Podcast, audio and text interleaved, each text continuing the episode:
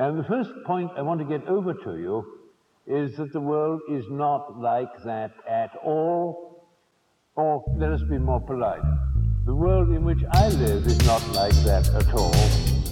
Bienvenue sur Radio Recyclerie, le podcast des idées, des débats et des écologies, à écouter en accès libre sur larecyclerie.com.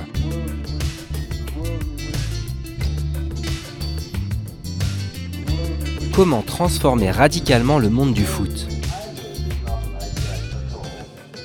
La question est ouverte à l'occasion de cette grande conférence en marge de la Coupe du Monde au Qatar.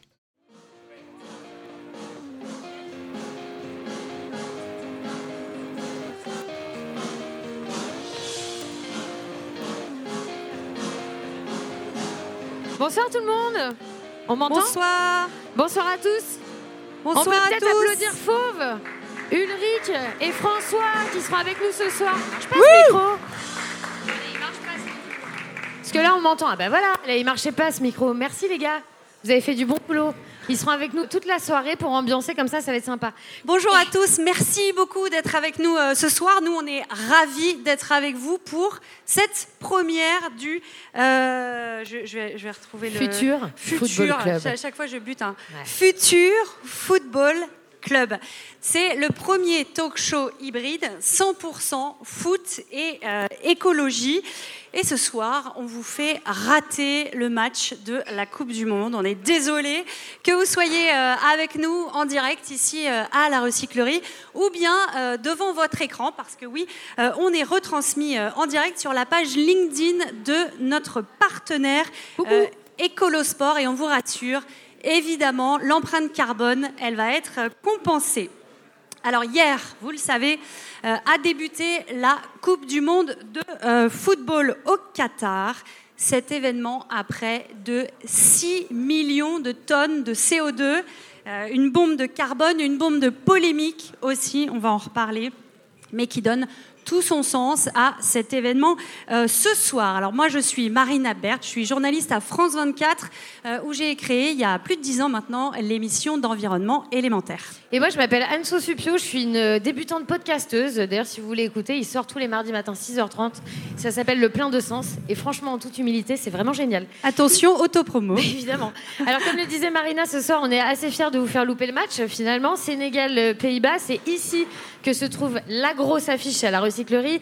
Il y aura des professionnels, des athlètes, agences, agents, entreprises engagées ou pas, acteurs publics, médias, tous ont accepté d'ouvrir la boîte de Pandore. Et il faut qu'on vous prévienne, euh, avec Anso, on aime bien faire des jeux de mots un peu pourris. Surtout toi. donc- Surtout moi. J'ai commencé tout de suite. Ce soir, il va y avoir du sport.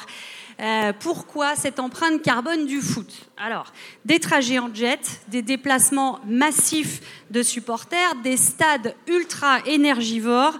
Et on ajoute la diffusion des matchs à la télévision. Et donc, vous avez quoi? Eh bien, vous avez le football cancre de euh, l'écologie. Euh, alors nous, on fait un pari ce soir. On fait le pari de changer tout ça que ce sport, justement, euh, qui est le plus pratiqué et peut-être, et sans doute même le plus populaire au monde, eh bien, il devienne un acteur clé de la transition euh, écologique. Parce que, hein, Anso, il faut bien se faire une raison, le foot un avenir, le foot va durer. Et donc, à quoi peut-il ressembler à l'avenir Surtout, à quoi doit-il ressembler à l'avenir? Bah, moi, je pense que le mieux, c'est de passer la main aux spécialistes, aux passionnés, aux co-organisateurs, euh, aux Zizou, Messi et Valbuena, des idées alliant valeurs sportives et écologie. Benjamin Adler, Gaël Clouzard et Benoît Sorel Desjurines, cofondateurs de Gamers. Applaudissez-les, les pauvres. Bah ouais, Allez, bah, on les encourage. quand même. Gamers, c'est le premier programme français de contribution euh, climat dédié au sport professionnel. Bon, peut-être approchez-vous de nous. Hein, c'est quand même plus sympa. Bah déjà, Primo, merci beaucoup d'être là, parce que ça nous fait plaisir. On y a mis beaucoup d'énergie et c'est important qu'on peut savoir euh, ces débats tous ensemble avec les intervenants qui sont là. Donc moi, c'est Benjamin, je suis donc cofondateur et président de Gamers. Gamers, c'est quoi Comme ont parfaitement dit Marina et Anso, c'est un programme de contribution climat qui est entièrement dédié au sport professionnel et au sport amateur.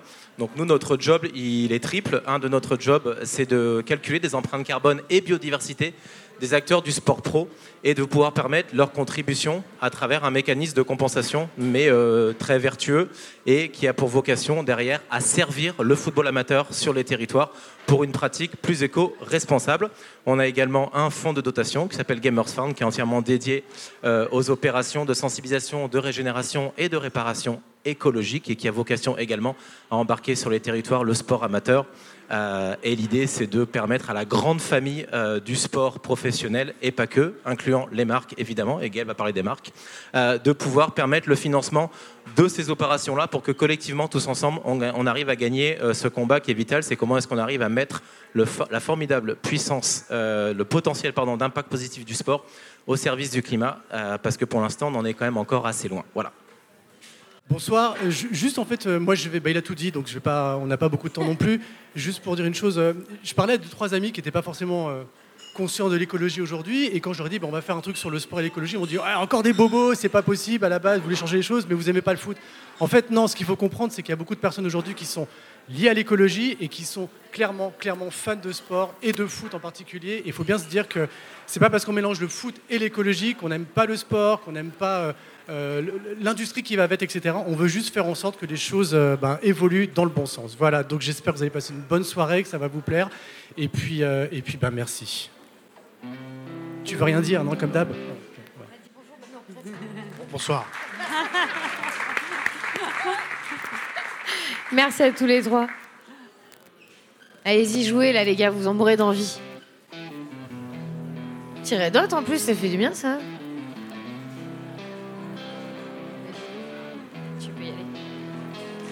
Alors pour décortiquer tout ça, on a un vaste programme et on va y aller par quatre chemins. On a quatre capsules thématiques euh, avec nos invités qui sont tous là euh, au premier rang euh, avec nous. Vous allez voir qu'il y a du beau monde. D'abord, on va se demander si le foot français est bien mûr pour changer radicalement. Et pour répondre à, cela, on aura Alexis Danjon qui est journaliste d'investigation à l'équipe, spécialiste d'écologie, et Delphine Benoît, consultante RSE, rédactrice à Écolosport, qui est le média de la transition écologique dans le sport et qui est partenaire de cette. Euh, restez en place, euh, je vous appelle. Mais enfin, on vous a pas encore appelé à London. Ils sont impatients, ils sont impatients. Seconde.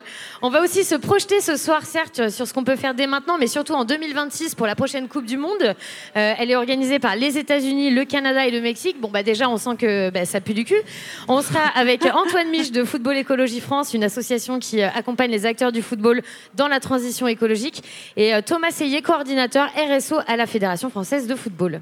Et Anso, tu vas me dire euh, les athlètes, les marques dans tout ça, on n'en parle pas Les athlètes, les marques dans tout ça, on n'en parle pas. Ah, Mais merci, quelle transition incroyable. Donc on en parle évidemment des marques et des athlètes. Et on va se demander comment les faire bouger et surtout Qu'est-ce qui coince euh, aujourd'hui euh, Pour en parler, on sera avec euh, Sébastien Bellencontre, qui est le créateur de l'agence Fort Success, qui accompagne les sportifs professionnels dans la gestion de leur communication. On sera aussi avec François Plessis, qui est le directeur associé de l'agence de communication Comeover. Et enfin, François Singer, responsable des partenariats à impact chez 17 Sports, une entreprise de conseil notamment pour les leaders du monde du sport. Et puis évidemment, on ne pouvait pas parler de foot sans parler de boycott, est-ce que finalement c'est euh, une arme efficace ou alors totalement contre-productive?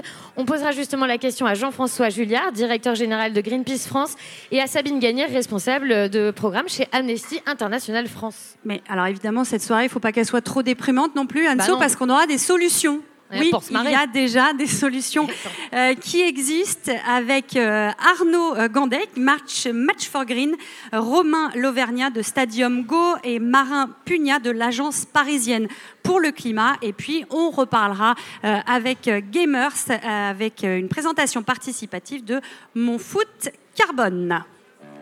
Ouais, c'est bien, puisqu'on a quand même parlé en apnée. C'est bien de faire une petite pause musicale. Surtout si c'est Nirvana. J'ai cru que tu l'avais pas. allez, on rentre dans le gras On y va Allez, allez, on y va. C'est le coup d'envoi. C'est le coup d'envoi de cette soirée. Je sais, c'est lourd. c'est hyper lourd. Allez, on rentre tout de suite dans le vif du sujet avec euh, vous, Alexis Danjon, journaliste sportif euh, à l'équipe, et euh, Delphine Benoît, consultante RSE et rédactrice à Écolosport. Oui. Alexis, je vais me tourner vers vous Vous êtes journaliste sportif, ça fait 15 ans que vous travaillez à l'équipe et vous êtes vous-même très écolo. Vous avez tenu un blog pour Libé pendant un an dans lequel vous avez raconté votre transition écologique. Ma première question, elle est très simple, je ne sais pas si elle va vous plaire, mais est-ce que très clairement aujourd'hui, foot et écologie, ça fait deux? C'est pas aussi simple que ça, enfin je vais répondre ça dépend parce que ça dépend vraiment, ça dépend des clubs, ça dépend des endroits, ça dépend des territoires, et il n'y a pas vraiment euh, de réponse qu'on peut donner. Enfin, euh, un exemple assez concret, un club professionnel qui s'appelle Olympique Lyonnais, qui fait beaucoup de choses pour l'écologie et qui fait très attention, et en même temps, il y a d'autres clubs qui sont beaucoup moins regardants euh, sur ces questions-là. Donc le tableau, il n'est pas tout noir ou tout blanc? Exactement. Delphine, je me, je me, tourne vers vous. Vous avez une quinzaine d'années d'expérience dans le milieu sportif, expérience très variée. Vous êtes passé des instances euh, fédérales aux grands événements sportifs euh, internationaux. Aujourd'hui, euh, vous accompagnez les acteurs du milieu sportif à placer la RSE au cœur de leur stratégie. Est-ce que vous faites le même constat qu'Alexis? Est-ce que c'est pas tout noir ou tout blanc? Oui, je partage la vision d'Alexis sur, sur le sujet. On a des enjeux très forts dans, le, dans le football, mais on a aussi beaucoup d'envie d'agir et maintenant, il faut qu'on arrive à booster et à cadrer tout ça pour avancer euh, dans le bon sens. Donc il y a des choses qui se font. Excuse-moi Delphine, je suis obligée de reprendre le micro, je suis désolée. Alexis, on va parler de la Coupe du Monde euh, du Qatar. Maintenant, Marina euh, l'a dit, c'est 6 millions de tonnes, enfin 3,2 millions de tonnes de CO2, Officiellement, mais 6 millions selon Greenly. pour vous donner une idée, les JO de Paris 2024, c'est envisagé à 1,5 million de tonnes. Comment est-ce que le foot peut justifier une telle empreinte carbone auprès du grand public? Bah, Il peut pas. Voilà. Là, typiquement, aujourd'hui, c'est impossible de justifier une telle empreinte carbone pour une compétition qui va durer un mois, où ils ont construit des stades pour un mois. Enfin, les stades, ils vont rien faire, les... ils vont rien en faire après. Et il y en a un qui va être démonté, mais on ne sait même pas où il va repartir après.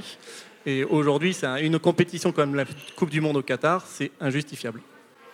Du coup, il va y avoir des stades fantômes à la fin, ça va être euh, déconstruit. Qu'est-ce qui va se passer? Bah, Ils ont prévu d'en transformer certains en supermarchés, d'autres en hôtels, de réduire la, la capacité des stades. Alors le seul truc pour l'instant qui est prévu, c'est qu'ils vont donner 170 000 sièges aux pays en développement.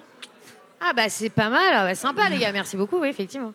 Ce qui est grand, c'est que j'ai hein. vu, vu une info tout à l'heure où il fait tellement froid dans les stades à cause de la clim que les gens ne restent même pas euh, pour la deuxième mi-temps. c'est ça qui est visiblement, euh, hier soir, tout le monde était frigorifié. C'est magique, quoi. c'est plus à cause du match. Hein. Ouais, peut-être aussi. Attention, Alexis, c'est pas sympa ça. Delphine, j'aimerais qu'on parle de la France. Euh, la Ligue de foot professionnelle va bientôt rendre obligatoire le calcul carbone pour les clubs pro de Ligue 1 et de Ligue 2. Est-ce que ça peut être le point de départ de politique efficace de réduction carbone dans le foot pro français? Oui, c'est important que de mesurer son empreinte carbone, de connaître euh, bah, son impact et de pouvoir la suivre. Donc euh, cette obligation va dans le bon sens pour obliger les clubs à se poser des questions et à se doter d'un outil de pilotage sur le sujet. Euh, Alexis, comment est-ce que vous expliquez euh, sur cette question que le foot pro français, si on résume, euh, soit pas vraiment au rendez-vous Il n'y a aucun club quand même qui a communiqué son bilan carbone, son empreinte écologique globale, et très peu, il faut le dire, bon, vous avez parlé de l'OL tout à l'heure, mais très peu ont une vraie politique RSE réelle et transformative. Est-ce que tout simplement les clubs n'ont pas assez peur, aucune crainte de perdre leurs supporters? Euh, compliqué comme question. je ne sais pas si c'est vraiment lié aux supporters, en fait, ces questions-là. C'est plus une volonté. En fait, clairement, les clubs où il se passe quelque chose, c'est une volonté du haut et qui dit bon, ben, on se met sur ce créneau, on se met sur l'écologie. Enfin, c'est aussi le cas à Clermont-Ferrand. Il y a des clubs comme ça, on n'attend pas forcément. Même le PSG, le PSG qui est beaucoup critiqué, bah, ils sont en train de construire le centre d'entraînement le plus écolo de la Terre. et qu'est-ce qui explique que certains clubs s'y mettent et d'autres pas du tout? Bah, ça dépend vraiment de son président. En général, c'est aussi simple que ça. C'est la sensibilité du président qui compte. Et là, en l'occurrence, euh, l'OL, le président, il a une vraie sensibilité Oui, depuis 20 ans, c'est quelque chose euh, qu'il habite et pour lequel il veut faire des choses. Et de toute façon, en plus, c'est un des seuls clubs qui a un responsable RSE en contrat. Et alors, ça, en général, c'est les responsables communication qui font les deux boulots. Et l'OL, ils font quoi concrètement? Euh, J'ai lu qu'ils avaient des panneaux solaires, qu'ils faisaient du covoiturage. Il y, a des choses qui se passent et qui sont concrètes. Ce sera la suite, non? Ce sera la suite. Ce sera la suite. Delphine, j'aimerais bien qu'on parle de l'Angleterre parce que euh, moi, quand j'ai quand j'ai préparé euh, cette émission, j'ai lu euh, qu'il y avait des clubs anglais qui étaient assez avancés, bien plus qu'en France. D'ailleurs, Tottenham, Liverpool ou les Forest Green Rovers. Alors, on les connaît pas trop parce qu'ils sont pas de la première ligue visiblement. Est-ce que très concrètement, la France, elle est en retard? Clairement, oui, on est, on est en retard. Alexis a, souligné le fait qu'il manque de pilotes dans les clubs sur le sujet. Les Anglais, bah, ils se sont donné les moyens humains et financiers euh, d'agir sur le sujet et d'intégrer réellement cette vision dans la stratégie de développement du club. Ils sont euh, en avance, ils, ont, euh, ils calculent régulièrement leur empreinte carbone, ça les aide à prendre des décisions par la suite. Et donc du coup, bah, ils, sont un peu moteurs sur le sujet. Nous, on, se pose encore la question de, calculer notre empreinte carbone et eux, ils sont déjà sur le développement du scope F qui résume bah, sur l'influence que le club sportif peut avoir sur la vie quotidienne de ses supporters et pas uniquement le jour du match. Donc on est déjà une, euh, une étape supplémentaire euh, de leur côté. ils sont en avance par bah, rapport à nous, c'est clair. On est, à, on est, à, la traîne. Alexis, l'écologie était encore euh, complètement ignorée il y a quelques années. J'ai l'impression qu'on ne t'apprend rien. Est-ce que tu as le sentiment que la prise de conscience du foot, de sa responsabilité environnementale, est actée ou pas du tout?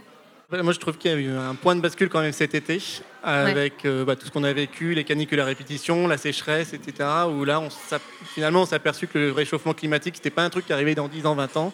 En fait, ça commence déjà. Donc, la prise, il y a eu il y a une bascule cet été, clairement. C'est récent. Et alors, Delphine, le changement, euh, est-ce que tu crois que ça leur fait peur au club? Est-ce qu'ils ont peur que ça leur coûte cher?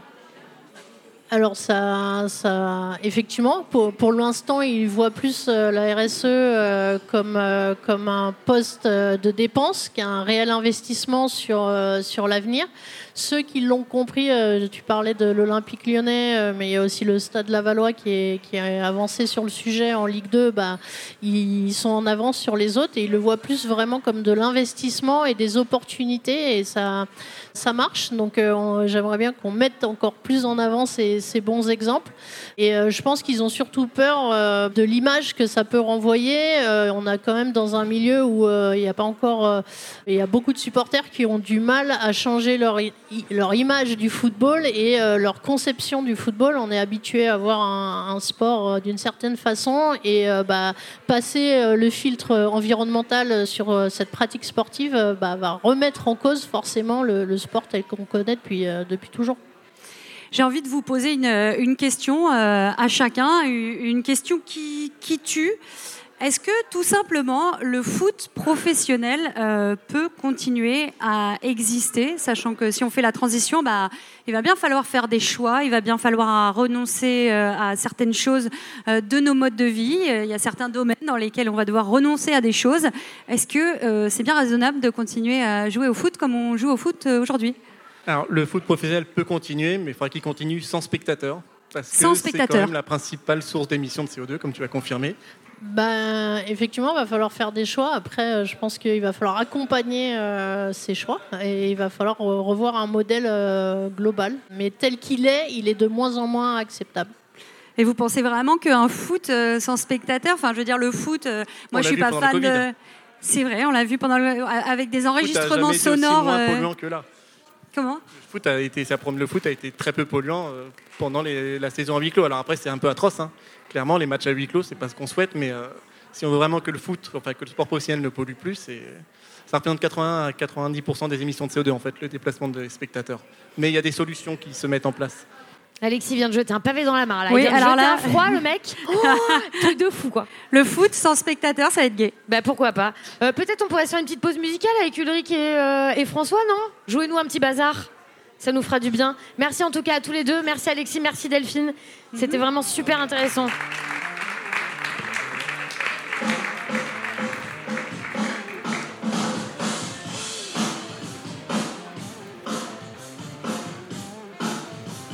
Et là, on va se poser. Ouais, ça suffit, là. Ça, ça suffit, interlude. Ça, ça, y est, ils prennent leurs aises. c'est, c'est, stop, stop, stop. Et si la prochaine Coupe du Monde en 2026, en 2026 était différente, complètement différente, ce sera donc, je le disais tout à l'heure, aux États-Unis, au Mexique et au Canada. Bon, on a 4 ans pour y arriver, euh, Anso, on a du temps et du coup, on va regarder ce qui peut et surtout ce qui doit être fait. Et pour ça, venez me rejoindre, euh, Antoine Mich de Football Écologie France, association euh, partenaire de Game Earth. Antoine. Antoine. Voilà.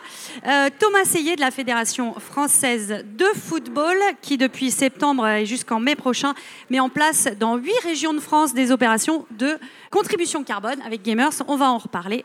Merci beaucoup à tous les deux bon, euh, d'être euh, avec nous. Thomas, vous êtes euh, donc chargé de projet, responsable RSO à la Fédération française de football.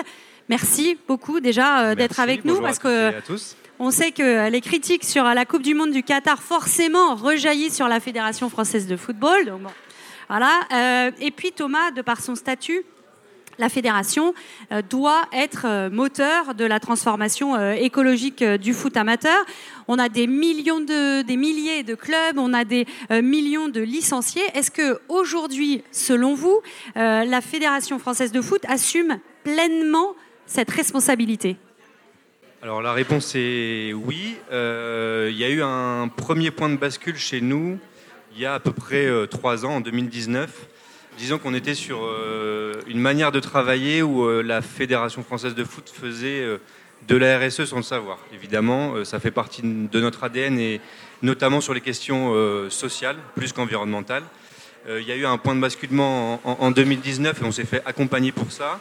Désormais, ça fait vraiment partie de, des priorités de la FFF. Le- la politique de responsabilité sociétale de la fédération euh, fait partie des piliers de la stratégie fédérale euh, sur le, le mandat qui nous, qui nous conduira jusqu'en jusqu'en 2024. Donc oui, c'est une priorité aujourd'hui. Il y a une phase de prise de conscience qui est en train de s'achever et maintenant on est dans le- la mise en action. C'est récent, 2019. Oui, c'est assez récent. Euh, Antoine, je me tourne vers vous. Euh, vous, vous accompagnez tous les acteurs de l'écosystème euh, du football dans leur transition écologique. Oui, avec un micro, c'est mieux. Euh, Dites-nous un petit peu plus euh, ce que vous faites sur le, le rôle de Football Écologie euh, France. Je crois que vous faites déjà pas mal de choses sur le terrain. Oui, alors, Football Écologie France, c'est une association d'intérêt général à but non lucratif qui réunit finalement des gens qui sont passionnés de, de foot et d'écologie Mhm. et qui donc savent apporter une vraie valeur ajoutée terrain aux acteurs euh, qui sont dans le sport et notamment le football. Et donc on a euh, de l'expertise, donc on fait, euh, on accompagne les clubs de football et leurs collectivités. C'est très important parce que chacun a ses leviers hein, sur la question de la transition écologique. Donc on apporte des connaissances et donc des compétences aussi.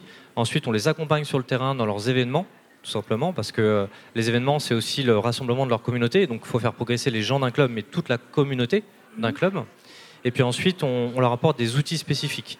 Parce que quand on veut agir, il faut avoir effectivement des outils type diagnostic, euh. Donnez-nous un exemple peut-être euh, d'un Oui, alors. outil.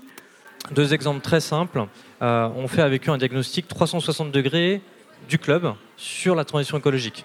Donc finalement, on les situe. Est-ce qu'ils sont bons, pas bons? Enfin, c'est pas la question, mais en tout cas, Vous on leur, mettez des bons on- points on leur dit, bah, quelque part, on, on leur explique par rapport à, à ce qu'ils pourraient faire, où est-ce qu'ils se trouvent à l'heure actuelle, sur la question des déchets, l'énergie, des transports, de l'alimentation, etc. Donc ça leur donne vraiment un, un point détaillé, et donc derrière, ils peuvent se projeter sur une feuille de route.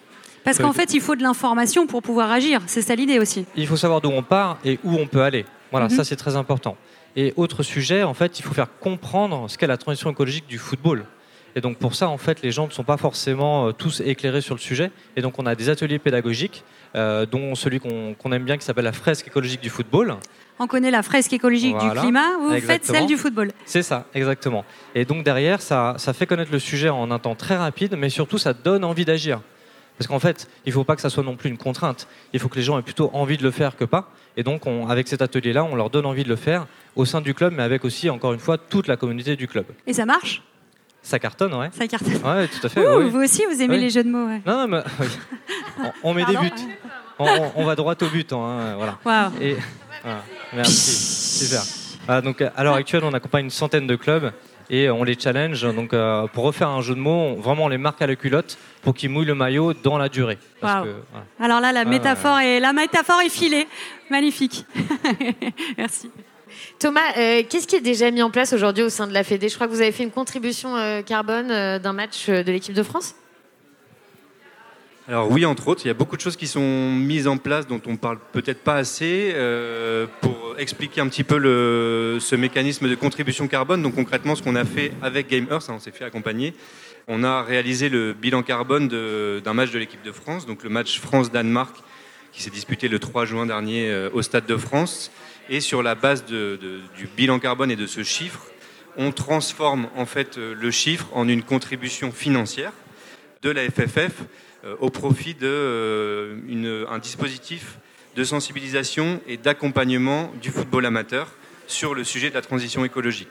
Donc concrètement, euh, on a agi euh, en septembre dernier, au moment de la rentrée du football, qui est l'une de, nos- opérations euh, euh, au début de la saison, et on a accompagné huit clubs qui euh, ont été sensibilisés par un certain nombre d'associations expertes, dont euh, Football Écologie France fait partie, mais aussi d'autres associations, Landestini par exemple. Euh, et ils sont intervenus sur des ateliers de sensibilisation. Ça, c'est la première phase de la contribution carbone sur le terrain. Et la deuxième phase, c'est plus de l'accompagnement là sur le long terme, donc sur l'ensemble de la saison, pour mettre en œuvre des projets au sein du club liés à la transition écologique. Et tout ça, c'est tout nouveau. Alors oui, c'est tout nouveau. Euh, ça s'inscrit même dans une démarche plus globale, puisqu'on parle de contribution, de compensation carbone. Ce que je tiens à souligner quand même, c'est que euh, ce n'est pas le, le seul mécanisme efficace. Au contraire, même, il faut commencer par le début. Pour dire vrai, on est en train de, enfin, on va lancer très prochainement au niveau de la FFF euh, une consultation pour être accompagné sur la mesure de l'empreinte carbone de l'ensemble de nos activités et mettre en œuvre un plan de réduction des émissions de gaz à effet de serre Mhm. en fonction de, de- de- de ce calcul qui sera fait. Donc les, les- les vraies premières étapes, c'est ça, c'est la mesure et c'est la mise en œuvre d'un plan de réduction efficace sur nos émissions avant de parler de manière plus globale de compensation. Ça, ça se fait à long terme. Mais voilà, ça vient dans un troisième temps. Euh, Antoine, pour poser euh, le décor, on est obligé forcément de parler de la polémique euh, du char à voile qu'on a adoré. Kylian Mbappé, Kylian Mbappé et Christophe Galtier qui rigolent quand on leur demande s'ils pouvaient euh, prendre le train. Euh, Il y a derrière ces rires finalement une ignorance des enjeux climatiques. Est-ce que c'est représentatif du foot français pro? Et est-ce que finalement on ne devrait pas envisager une formation obligatoire, un peu comme euh, ça a été fait avec nos ministres par exemple? Alors, effectivement, mais le sport en général, hein, le football évidemment, parce que c'est le premier sport au monde et, et c'est le le plus présent dans les médias, euh, on voit qu'il y a une forme de déconnexion. En tout cas, les, gens ne sont pas assez au fait des enjeux. Et donc, effectivement, il y a une question de formation, ça c'est une évidence. Mais derrière la formation, il y a aussi la question de est-ce qu'ils sont en, en volonté pour agir concrètement? Qu'en fait, on peut, euh, on peut être formé à des milliards de choses, mais derrière, c'est qu'est-ce qu'on en fait concrètement? Donc euh, il faudra certes une partie formation, et je pense pour l'ensemble des gens, hein, tout comme l'ensemble des citoyens essayent de se former sur ces sujets-là, mais derrière il faudra aussi mettre en place des moyens pour déployer des actions, et euh, Thomas le disait, il va falloir euh, qu'il y ait un plan d'action pour chaque club, pour chaque fédération, et donc c'est à travers les années et les actions concrètes qu'on verra vraiment la réduction de l'empreinte carbone et aussi tous les avantages socio-économiques qui vont avec. Parce que ce qu'on oublie souvent, c'est que dans la transition écologique, quand on fait bien les choses, on a aussi des bénéfices socio-économiques. Et c'est pour ça que, par exemple, à Football Écologie France, on dit qu'on fait de l'écologie populaire et inclusive. Parce qu'en fait, le, le football est populaire. Et donc, on apprend aussi des choses et on fait agir des gens qui, parfois, sont assez éloignés de ces sujets-là. Antoine, j'aimerais bien qu'on parle d'argent, euh, parce que c'est important quand on euh, parle de, de- de foot et de transition. Est-ce que pour vous, la clé, elle est là? C'est-à-dire qu'est-ce qu'il faudrait euh, associer des conditions écologiques au financement dans le sport? Alors, quand on regarde un petit peu ce qui se passe aussi au niveau des entreprises en général, euh, et souvent je dis euh, un petit peu de façon euh, assez directe que euh, le sport a à peu près euh, 15 ans, 10-15 ans de retard sur les questions d'environnement par rapport à, à d'autres, acteurs économiques. Oui, dans les dispositifs qui marchent, il y a toujours un lien avec la question de est-ce qu'on va construire un modèle, un modèle qui va réduire l'empreinte carbone euh, et globalement écologique, mais aussi qui va apporter des bénéfices économiques. Parce qu'en fait, sinon, pour les gens, c'est presque euh, impensable de se dire qu'ils vont perdre quelque chose qui va être leur moteur, sans être convaincus qu'il faut faire l'effort sur un sujet qui est nouveau pour eux. Donc oui, forcément, il faut savoir coupler la question économique et la question transition écologique. Après, il y a des débats infinis sur la question croissance, décroissance, etc. Je pense que tout le monde a son avis sur la question. Mais en tout cas, ce qui fonctionne dans ce que moi je vois sur le terrain et qui fonctionne, c'est que quand on fait comprendre que quand on fait de la transition écologique, on y gagne aussi sur On les y questions gagne quelque chose. C'est toujours comme ça que ça marche, à vrai dire. Oui, je vais donner un exemple très simple. Il y a des clubs, ils se sont investis sur ces sujets-là et ils ont vu arriver de nouveaux partenaires qui sont attirés par ces questions-là et qui veulent aider le club pour avancer. Vous voulez dire des entreprises, des sponsors Alors oui, euh, effectivement, les partenaires des clubs, c'est souvent des entreprises. Il y a aussi la mairie et d'autres partenaires. Mais euh, souvent, les clubs ont des sponsors et ces sponsors, parfois, s'attachent, enfin en tout cas, se rattachent à un club parce qu'il y a un projet, pas qu'un projet sportif, mais parfois aussi un projet extra-sportif. Donc pour un club, devenir écolo, ça peut aussi vouloir dire euh, attirer des nouvelles marques. Oui, tout à fait, bien sûr. Avec parfois des choses assez innovantes, oui, tout à fait.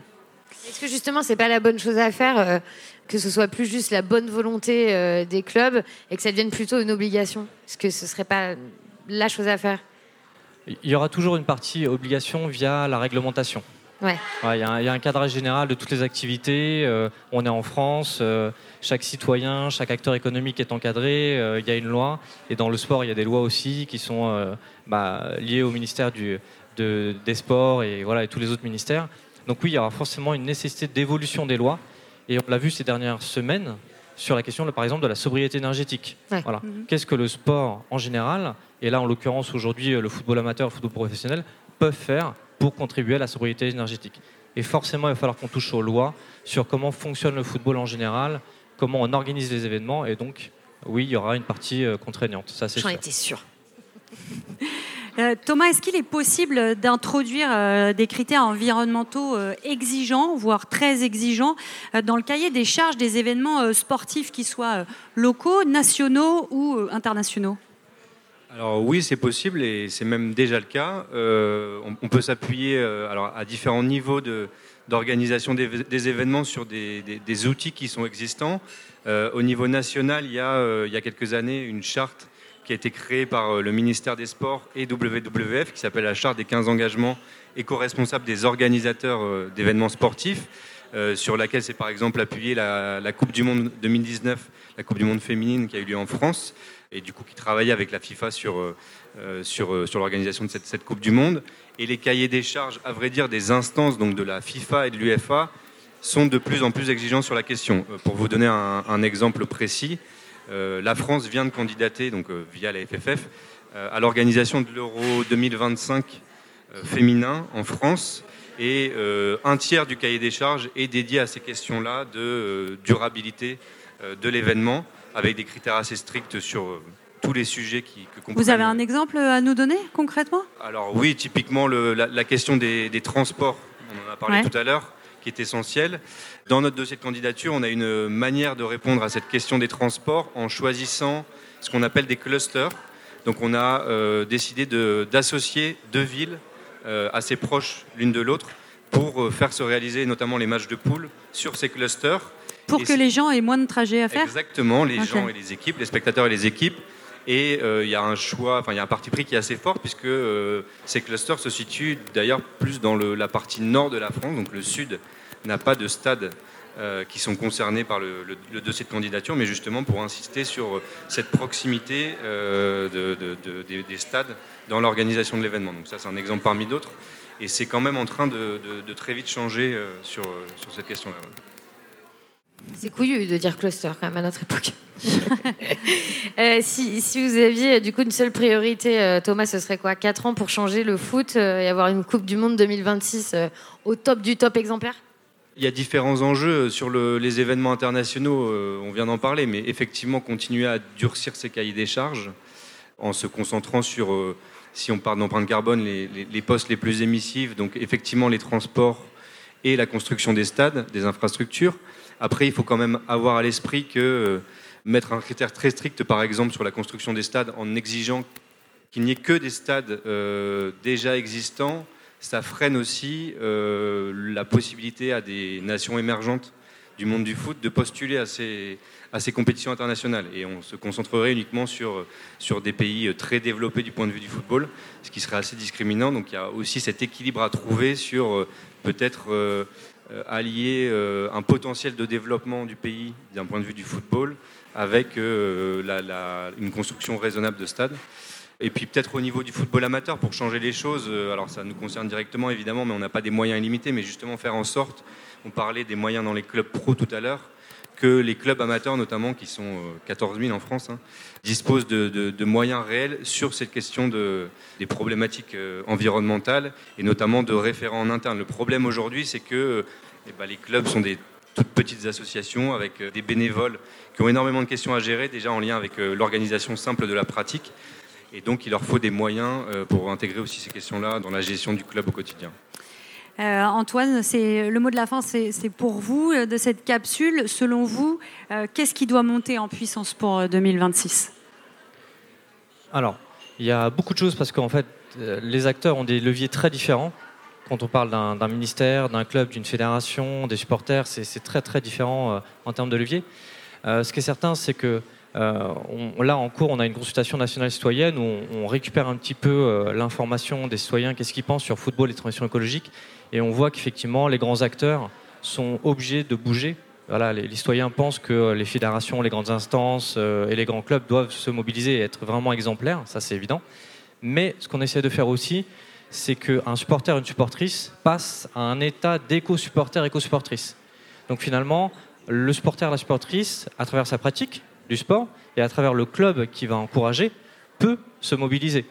Et donc, comment on va pousser finalement des centaines de millions de supporters chaque semaine, parce qu'en fait, le football, c'est ça, hein, on l'a pas en tête, mais c'est des centaines de millions de personnes chaque semaine. Oui, c'est pas seulement la Coupe du Monde, évidemment. Oui, non, voilà. Et donc, c'est comment on fait basculer ces centaines de millions de personnes en éco-supporters. En éco-supporters, en éco-supportrices. Voilà. Et donc, souvent, ça passe quand même par la pratique de leur sport et aussi le club où ils sont rattachés. Merci beaucoup. Euh, merci. Euh, je me permets de rebondir là-dessus parce que il parle de, Antoine parle d'éco-supporterisme. Euh, il y a une petite expo des panneaux que vous avez vus derrière. C'est en lien avec le, le match dont je parlais tout à l'heure, le match du, 3 juin. C'est une exposition sur le climat qu'on a affiché, donc qui a été créée par, par Game Earth et qu'on a affiché pour les supporters lors du match de, de l'équipe de France au Stade de France en, juin. Merci beaucoup. On vous laisse. vous pourrez aller regarder ces ces tableaux après. Merci à tous les deux. Beaucoup. Merci beaucoup. On voit bien, euh, on a des pistes hein, sur euh, ce qui doit changer, ce qui doit être fait. Alors évidemment, le problème, c'est qu'il y a beaucoup d'acteurs. Il y a des fédérations, il y a des clubs, il y a les supporters, on vient d'en parler. Mais aussi, bien sûr, il y a les joueurs. Alors comment on va faire pour convaincre euh, les athlètes célèbres et les marques influentes de, s'engager publiquement pour l'écologie? On va essayer de répondre euh, à cette question. Balance du son un peu fauve pour qu'on accueille nos invités. Sébastien Bellencontre euh, du groupe Fort Success. François Plessis de l'agence Comover et François Singer de l'agence 17 Sport. Venez je vais, nous rejoindre. Ah, tu je vais vous laisser place ma... Ouais, allez. Bon, bah, moi, je reste dans l'égoïsme. Je me... Bonsoir. je vais me balader un peu. Merci euh, à tous les trois euh, d'être euh, d'être avec nous. Sébastien, vous vous accompagnez les sportifs professionnels dans la gestion de leur communication. On n'est clairement pas tous égaux face à l'écologie, notamment les sportifs. Hein, on le sait, dont les sensibilités divergent entre eux. Est-ce que cantonner les stars du foot dans un rôle d'athlète, ça les freine dans toute envie de prendre publiquement la parole sur l'écologie? Bonsoir. effectivement ils ont euh, pour beaucoup euh, pas mal de, difficultés à prendre la parole parce que euh, alors il y a différentes raisons, pardon. La première sur le sujet de l'environnement, c'est pour beaucoup, pour, comme pour beaucoup, pardon, certainement le manque de connaissances, le manque d'informations. ils ont parfois aussi pas le temps forcément d'aller la chercher, mais effectivement il, il faudrait qu'ils le fassent. Néanmoins, ils ont un niveau de connaissance qui est très disparate en fonction, mais relativement faible pour la majorité d'entre eux. Voire ils ont un mode de vie. Ouais, ça on en parlera après, mais effectivement, euh, d'abord le manque de connaissances, donc cette crainte de manquer de légitimité à en parler, et puis aussi parce que euh, ils ont ils ont peur de la critique, euh, très clairement. mais quelle critique? La critique de l'opinion publique, celle de un déjà dire que on va plus communiquer euh, par souci d'une action de communication justement qu'une vraie authenticité à s'engager dans, un, euh, dans une cause. D'être taxé de greenwashing. Exactement, très clairement. Euh, et puis aussi, peut-être qu'on leur reproche d'avoir à la fois ce discours-là et qu'en même temps, ils aient une vie professionnelle et dans une moindre mesure une vie personnelle qui soit un peu à l'encontre de ce discours. donc bah, toutes ces choses-là font que c'est difficile pour eux de prendre position, d'en parler. Alors, moi, je pense que ça va venir. On parlait de formation tout à l'heure. Je pense que plus que de la formation, il va falloir éduquer euh, plus jeunes euh, pour qu'ils aient les bons réflexes, qu'ils aient déjà l'information. Euh, et puis, je pense aussi qu'il faut plus encourager que critiquer. C'est-à-dire que on dit souvent quand les choses sont mal faites, mais parfois il y a des choses qui sont faites. Ils n'en parlent pas toujours d'ailleurs. et je pense que c'est notre, notre, réflexe à nous aussi, citoyens, c'est de les encourager pour qu'ils jouent ce rôle de leader d'opinion qu'on attend de leur part. Voilà, plus que de justement de les bâcher euh, dès qu'ils font quelque chose, même si parfois ils le font mal ou pas toujours bien. Je crois qu'on a tous aussi ce comportement-là. On essaye de bien faire, mais parfois on fait pas toujours bien, en tout cas parfaitement bien. Mais c'est mieux effectivement de les encourager. Euh, François euh, Singer, la question de la légitimité se pose aussi pour les grosses marques hein, qui financent le sport, avec lesquelles vous travaillez pour 17 sports. Est-ce que la peur des accusations de greenwashing, c'est le principal frein? Pour les marques bah, Oui, euh, et ce qu'on constate en général, c'est que parfois les marques sont eux-mêmes pas formées sur ces enjeux d'éco-responsabilité. Nous, on parle avec pas mal de sponsors de l'écosystème sportif, et c'est vrai qu'on aime bien les challenger. Est-ce que vous avez euh, les gouvernances de ces marques, par exemple? Est-ce que vous avez lu des extraits du rapport du GIEC Est-ce que vous connaissez les neuf limites écosystémiques planétaires? Est-ce que vous avez fait des fresques du climat dans vos entreprises? Et ils vous, regardent avec, euh, ils vous regardent avec des gros yeux Avec des gros yeux, mais surtout avec intérêt. Pourquoi? Parce qu'ils sont eux-mêmes challengés par leurs consommateurs, par exemple, euh, ou par leurs collaborateurs. Donc ils sont obligés de s'y mettre. Une fois qu'ils s'y mettent, c'est intéressant, ils vont challenger les clubs dans lesquels ils sont partenaires. Et si le club ne démontre pas une politique d'éco-responsabilité, une stratégie bas carbone, par exemple, à horizon 2030, ils pensent peut-être à retirer leurs investissements financiers. C'est pour ça que c'est important pour les clubs de s'y mettre, parce que demain, ils subiront des pertes financières. Et j'ajouterais même qu'on a déjà aujourd'hui des marques engagées à impact qui décident de ne pas investir dans le sport professionnel et dans le football professionnel, parce qu'elles considèrent le football professionnel comme étant du greenwashing, ce qui est à nuancer. Mais il y a déjà des pertes financières de plusieurs millions d'euros de certains acteurs de l'écosystème sportif aujourd'hui. Donc il faut qu'elles se transforment et il faut qu'elles intègrent de façon sincère et incarnée ces, euh, ces notions d'éco-responsabilité. François Plessis, est-ce que euh, vous, vous sentez un vent frais euh, d'envie d'environnement et de nouveaux récits dans les politiques euh, RSE des marques et entreprises qui comptent dans le sport? Bonjour. pas vraiment, je dirais. Non, pas de vent frais. Non, non, non. Je, je, pense que la, la, première chose que les marques doivent comprendre quand elles investissent ce sujet-là, sur le foot et l'écologie, c'est que le social bashing arrivera de toute façon quand on est Adidas et qu'on fait un maillot ou des chaussures recyclées, forcément, on sera taxé de, récupération. Et je pense que c'est déjà une de nos premières missions, c'est de leur faire comprendre ça, que de toute façon, il y aura toujours un social bashing, parce que l'écologie, c'est un sujet complexe, très, englobant, avec beaucoup de facettes, et qu'on ne pourra jamais être clean surtout tout de suite, et que la stratégie des petits pas est mieux que rien du tout. Donc je pense que déjà, notre premier rôle, c'est ça.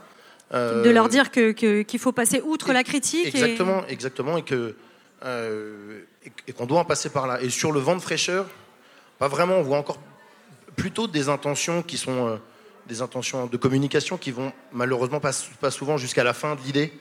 souvent quand dans, nos recommandations d'agence, quand on fait des recommandations, souvent l'idée un peu green de la reco, c'est celle qui saute à la première discussion budgétaire. C'est même systématiquement ça sur la mesure du bilan carbone, euh, sur euh, des goodies éco-conçus, etc. Et c'est souvent l'intention qui s'écroule le plus vite. Donc nous aussi, en tant que professionnels, on a une responsabilité là-dessus. Euh, de, leur dire, non, on ne zappe pas le... Exactement, mais encore, malheureusement, très souvent, c'est dans l'intention et ça se, ça se détricote très vite. Je voudrais qu'on revienne un peu sur ce qu'on disait euh, tout à l'heure, Sébastien. Est-ce que les joueurs et joueuses connus euh, doivent accepter finalement assumer euh, de s'engager pour l'environnement sans être irréprochables dans leur vie de tous les jours? Est-ce qu'il ne ferait pas mieux de dire bon, bah allez, j'assume? Oui, ils doivent. après, je pense qu'il faut. ce que tu disais, François, c'est assez juste. C'est-à-dire qu'à un moment donné. il faut accepter d'être critiqué. Maintenant, c'est pas facile pour eux parce que, évidemment, ce sont des gens qu'on passe euh, en tout cas, on passe notre temps à les conditionner pour être très performants, avoir énormément confiance en eux, euh, dans un environnement et un sujet qu'ils maîtrisent parfaitement. Donc ils ont évidemment tous des égaux assez, euh, assez importants et forts, et il en faut pour réussir dans une telle carrière. Et c'est vrai que dès qu'on les amène sur des sujets qu'ils maîtrisent moins, euh, c'est beaucoup plus délicat pour eux. euh, et effectivement, ils, ils ont, ils ont peur de cette critique parce qu'ils savent que cette critique peut être justifiée. En revanche, effectivement, le, petit pas par petit pas est, une, est une bonne approche. Et, c'est vrai que c'est celle que qu'on essaye nous de leur conseiller aussi parce que c'est un sujet. On parle des marques. Les sportifs sont aussi très sollicités par les marques et c'est vrai que je le vois aujourd'hui depuis quelques temps. La vraie tendance, c'est que les marques viennent pas forcément euh, voir des sportifs très connus, mais des sportifs qui ont des engagements, qui s'investissent dans des causes qui leur sont chères. Encore une fois, l'authenticité, c'est ce qu'il y a de plus important. Euh, effectivement, on va parler de greenwashing, de social bashing, en général. Euh, mais c'est vrai qu'ils ont du mal à le faire parce qu'ils ont, euh, ils ont tout le temps été éduqués à être parfaits, à, tout réussir et à ce que l'échec ne soit pas une option, en fait. Et donc, c'est vrai que mal maîtriser quelque chose ou, ne pas bien le faire tout de suite, pour eux, c'est difficile de l'accepter. Et, donc, la critique face à cet échec, quand bien même il est, euh, il est temporaire, euh, elle est aussi difficile à accepter. Euh, François, j'aimerais bien qu'on on parle de- du, du fait qu'il y a certaines fédérations euh, internationales qui sont encore sponsorisées euh, par des industries euh, polluantes ou destructrices euh, pour la santé. Clairement, la question euh, se pose pour toutes les compétitions de foot, y compris en France. Comment on fait pour changer ça? C'est une très bonne question. Il faut savoir qu'en 2021, on a eu, je crois, plus de 250 euh, partenariats qui ont été faits dans le sport avec des industries polluantes. Donc ça vous donne un peu une idée aussi de, la transition du mouvement sportif qui doit s'opérer. Aujourd'hui, pour moi, les fédérations, les clubs doivent intégrer dans leurs critères de sélection des marques ces enjeux d'éco-responsabilité. C'est-à-dire qu'elles doivent faire en sorte d'avoir cette, cette due diligence, de pouvoir à la fois cerner la, la réalité et les réelles euh, transformations de ces entreprises. Pourquoi? Parce que moi, je pense qu'aujourd'hui, les entreprises doivent communiquer, communiquer autour de leurs engagements éco-responsables. Par exemple, prouvez-nous en tant qu'entreprise que vous avez une politique de développement durable en accord et en adéquation avec les accords de Paris. Prouvez-nous que vous êtes dans une démarche sincère de transformation. Si vous n'avez pas un plan précis, éco-responsable et durable, je pense que la fédération, le club est dans son droit de se dire finalement, je pense que vous n'êtes pas sincère et je ne souhaite pas que vous soyez partenaire de, de ma fédé ou de mon club. Donc, il faut euh, que vous me montriez ces engagements en accord toujours avec ces accords de Paris. Là aussi, on a un levier qui serait assez important. Oui, on a un levier. Et puis après, il faut aussi que les, les gouvernants soient, soient, soient éduqués et soient instruits. Pourquoi? Parce que on a encore beaucoup de présidents, de clubs, de fédés qui ne sont pas à même de connaître ces enjeux d'éco-responsabilité. Donc on doit aussi les accompagner dans cette prise de parole. On doit les éduquer aussi. Il ne faut pas avoir peur de ce mot. Et je pense que c'est aussi le, le rôle à tous. Tous ceux qui ont cette expertise aujourd'hui doivent éduquer euh, ces présidents et ces grands décisionnaires. Sinon, ça peut venir d'en bas, mais si ça vient pas d'en haut, c'est compliqué. Et ça doit venir ensuite irriguer toutes les strates du club, de la Fédé, tous les départements. Pas juste un département RSE qui est sur le côté, mais l'ensemble du modèle économique du club ou de la Fédé. Et ça, c'est extrêmement important. On parle de modèle économique régénératif, contributif. Ça, c'est les prochaines étapes. Voilà, c'est ce qu'il faut qu'elles fassent. Euh, François Plessis, les marques, elles ont euh, aujourd'hui euh, énormément de, de pouvoir. Elles peuvent, euh, si elles le veulent, hein, impulser un changement culturel au sein du foot pour qu'ils deviennent plus écolos. Est-ce qu'elles en ont vraiment envie aujourd'hui? C'est une bonne question. Moi, je, je pense pas, non. Je pense que, euh, en effet, l'écologie, ça coûte cher. Euh, l'écologie, ça coûte cher. Ça coûte plus cher à Nike de faire un, maillot éco-responsable. Ça coûte plus cher à Coca de distribuer ses boissons dans des bouteilles en verre, etc. Je pense qu'elles en ont toute l'intention euh, cachée. Je pense qu'elles sont quand même majoritairement drivées par le business. Donc, ça rend les choses compliquées d'avancer. Et c'est pour ça que je reviens sur le point de tout à l'heure. Je pense que la coercition par le- les pouvoirs publics est un vrai levier. C'est-à-dire, euh, comme, on pourrait, comme on pourrait le faire sur les paquets de clopes, euh, montrer bah, ce maillot a fait plus de 5000 km ou euh, enfin, afficher, contraindre. Une, ouais, exactement. Je, je- sous- je ne sais pas sous quelle forme sur les, les volumes de, de- de CO2, mais je pense que si on attend que ça vienne des marques et des annonceurs, ça ne se fera pas. En tout cas, pas, pas dans le rythme auquel on l'espère. Je pense que les pouvoirs publics, les détenteurs de droits, ont des vraies, euh, ont des vraies obligations euh, dans, ce, dans ce rôle-là. Qu'est-ce qui empêche justement une taxe Une taxe euh, écologique Une question que je peux vous poser Bah, à tous le- les trois d'ailleurs. Qu'est-ce qui empêche? Globalement, le, le- le sport et le football est quand même très soutenu par l'argent privé, par les, par les sponsors. On voit que les droits télé, c'est jamais un sujet très simple. Donc l'argent des sponsors est essentiel. Donc on ne, on ne mord jamais la main de celui qui nous nourrit. Donc compliqué d'aller expliquer euh, à Nike qui met plusieurs dizaines de millions d'euros au PSG euh, qu'il va falloir tout changer, faire la moitié de ses maillots en Europe et plus en Chine. Donc je pense que la contrainte doit venir justement des pouvoirs publics et, et pas des seules marques et des seuls clubs. Ouais. Vous voulez répondre à cette question? Non, ouais, c'est un, un- un sujet effectivement délicat. Après, sur euh, du point de vue des sportifs, euh, ce que je peux vous dire moi, c'est qu'ils ont un- encore une fois, ils ont ils ont un rôle euh, euh, de leader d'opinion, ce que je disais tout à l'heure. Donc peut-être qu'ils doivent jouer aussi ce rôle-là euh, euh, auprès des pouvoirs publics, des institutions, évidemment aussi des, financiers du, sport pardon, et du football, donc euh, les marques en l'occurrence pour, pour la majorité. Mais oui, c'est vrai que j'ai l'impression qu'on est quand même dans une société qui fonctionne que euh, principalement à ça. Euh, en tout cas, peut-être dans un premier temps, pour pouvoir derrière avoir des oreilles peut-être plus attentives, effectivement.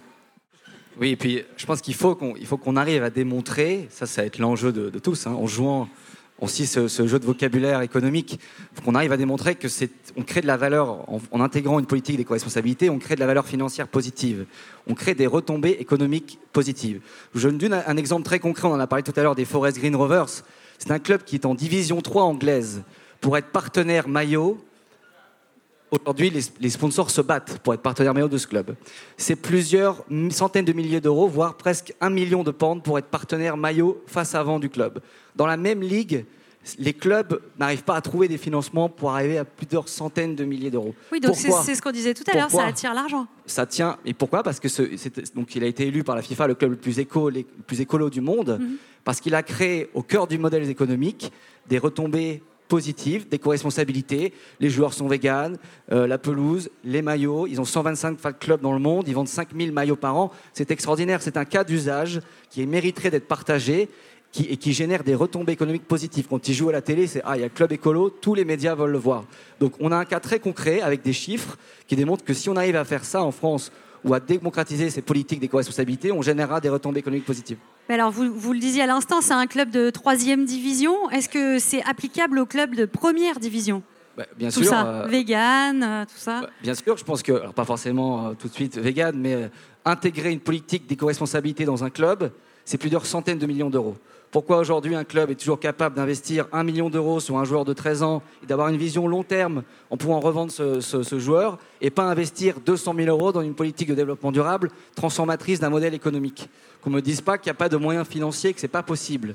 Et moi, c'est cette disparité qui me, qui me donne envie d'aller plus loin. Et je pense que les clubs iront. Et je pense qu'elles ont les moyens financiers de le faire. Et ça leur générera des nouveaux partenaires, des fans engagés, une image de marque, etc. etc., etc. Et je ne vous parle pas de leur impact pour le bien commun. On œuvre pour le bien commun derrière tout ça. Ce n'est pas que des retombées euh, financières pour, de la- pour du financier.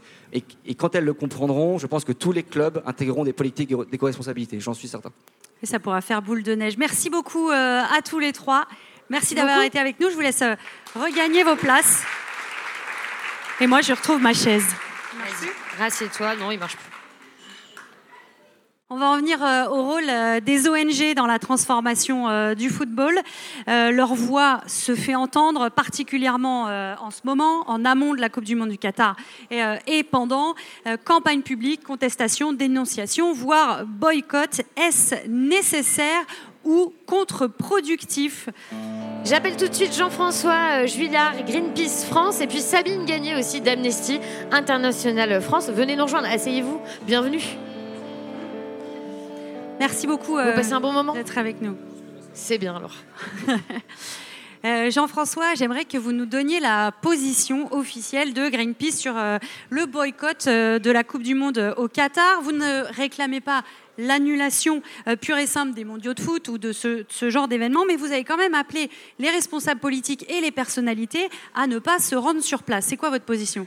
Ouais, c'est- compliqué, ça fait euh, des, des mois qu'on y réfléchit et on essaie surtout d'être euh, d'être efficace et d'avoir un impact parce qu'on peut se faire plaisir en appelant au boycott euh, dans tous les sens, mais si ça ne change rien, finalement, ce n'est pas forcément efficace.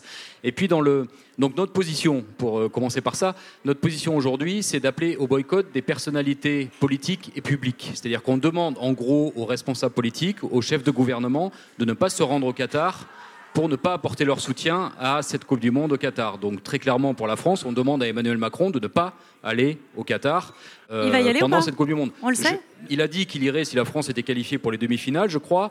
De toute façon, je ne vois pas comment il n'irait pas, vu les enjeux politiques, économiques, diplomatiques entre la France et le Qatar. Ça me paraît très compliqué qu'il n'y aille pas.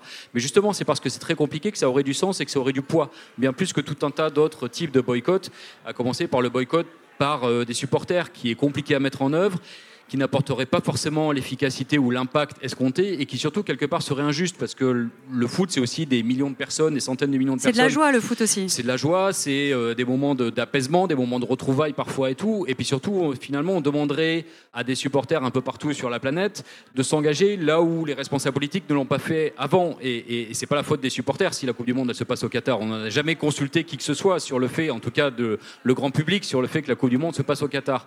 Donc on trouve que ce serait quelque part injuste. C'est pour ça qu'on appelle plutôt les personnalités politiques et puis les personnalités publiques, ça veut dire des stars, des personnalités, des acteurs, des actrices, des chanteurs, des, quoi. chanteuses, de montrer l'exemple des anciens sportifs. Il y a tout un tas de sportifs qui ne vont pas jouer, qui vont aller à la Coupe du Monde, du, Ca- de- à la coupe du monde au Qatar. N'y allez pas. Ça, ça, ferait, ça aurait du sens et ça, et ça aurait du poids, selon nous. On en a parlé euh, au début de, de cette table ronde. Les impacts environnementaux de cette euh, Coupe du Monde 2022, ils sont colossaux, on les connaît. La casse, elle est déjà là. Euh, comment on peut... Je, rappelle que les organisateurs, hein, euh, entre guillemets, parlent d'une Coupe du Monde neutre en carbone. Donc j'imagine que ça vous fait rire jaune. On est un peu dans le pire du greenwashing. Là, comment on fait pour limiter cette casse maintenant? Ouais, en fait, ça nous fait plus rire du tout finalement.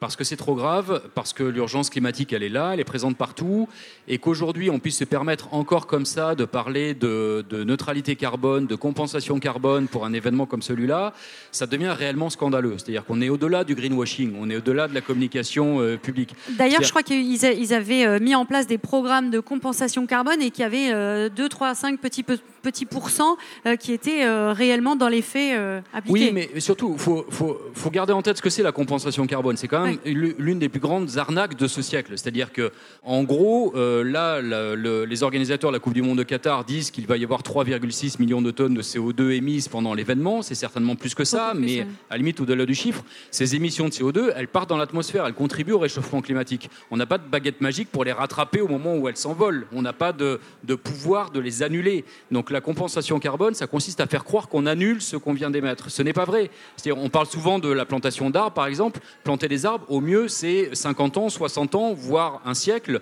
pour que l'impact carbone puisse permettre de dire que ça a compensé euh, à un moment donné les gens qui ont pris l'avion. On Donc, le rappelle, un arbre qui vient d'être planté, euh, il, il n'absorbe rien. euh, il n'absorbe rien. oui. Il n'absorbe rien. Et puis pendant ce temps, on continue d'avoir des événements qui, euh, eux, émettent du carbone et de dire on va, on va compenser euh, ce carbone-là. Donc c'est vrai que ça, ne- ça ne marche pas, quoi. Alors comment on fait pour limiter la casse? Alors, on ne peut plus limiter la casse. Pour celle-ci, on ne peut plus limiter la casse. Je ne vois pas comment, à part euh, demander aux, aux- aux spectateurs qui vont se rendre sur place et qui n'ont pas encore pris leur billet d'avion de ne pas le faire, euh, de ne pas monter dans l'avion. Mais encore une fois, on va pénaliser les supporters et c'est pas forcément euh, l'objectif premier. Donc, on ne peut plus limiter la casse. Maintenant, ce qui compte, c'est comment on limite la casse pour les prochaines.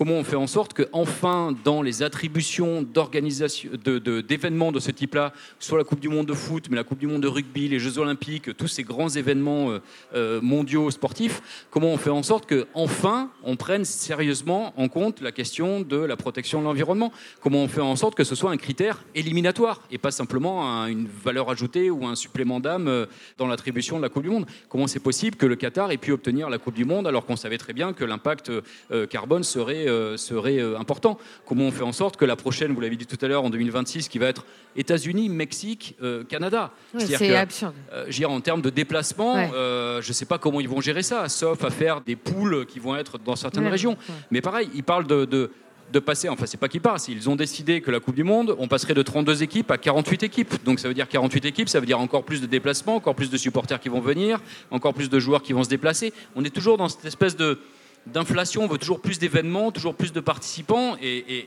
et- et on n'y arrive pas, quoi. Voilà. Est-ce que finalement, euh, ce serait pas mieux d'arrêter de jouer au foot alors? Non, bah non, non. Puis moi, je joue au foot pendant 25 ans, je vais pas vous dire ça. Non, c'est bien de jouer au foot, mais, mais, mais en revanche, faut, faut, faut arrêter de penser qu'on peut euh, avoir toujours plus de compétitions, toujours plus de déplacements des supporters, toujours plus de, de- de- de- d'événements internationaux comme cela. On n'a pas forcément euh, besoin d'avoir une Coupe du Monde à euh, 48 équipes au lieu de 32. On n'a pas besoin de passer la Coupe du Monde euh, au lieu de tous les 4 ans à tous les 2 ans comme certains le voudraient. On n'a pas besoin de la Ligue des Nations dont tout le monde se fiche, même les supporters de foot, et qui ne, qui ne sert à rien. On n'a pas besoin d'une, d'une Champions League avec encore Oui, plus ça, il d'équipes et tout ça. faut arrêter ça. Ouais. faut arrêter cette surenchère comme ça des compétitions. Euh, pour vous, le- qu'est-ce qu'on peut faire pour alléger euh, l'empreinte carbone du foot? Est-ce que, euh, est-ce que justement il faut jouer moins au foot, comme vous le disiez euh, à l'instant? C'est ça la, la réponse numéro un, c'est arrêter cette espèce de surenchère? Bah, moi, je pense oui qu'il faut arrêter cette surenchère, limiter le nombre de compétitions, euh, réduire le nombre de participations à ces compétitions, relocaliser les choses. On peut aussi, euh, alors pour une Coupe du Monde de foot, je ne sais pas si c'est possible, mais par exemple sur les Jeux Olympiques, on pourrait dire que les Jeux Olympiques, dorénavant, c'est à Athènes parce que ça fait sens dans l'histoire et euh, tous les quatre ans, il y a les Jeux Olympiques à Athènes. Et on ne les déplace plus partout dans le monde. Déjà, ça limiterait les constructions de stades, d'enceintes et tout ça, et ce serait plus simple, ce serait plus simple à gérer. Il y a tout un tas de choses comme ça à faire. Il faut aussi interdire. On parlait du sponsoring juste avant. À mon sens, il faut interdire le sponsoring d'événements par les entreprises les plus euh, polluantes et responsables de la crise climatique.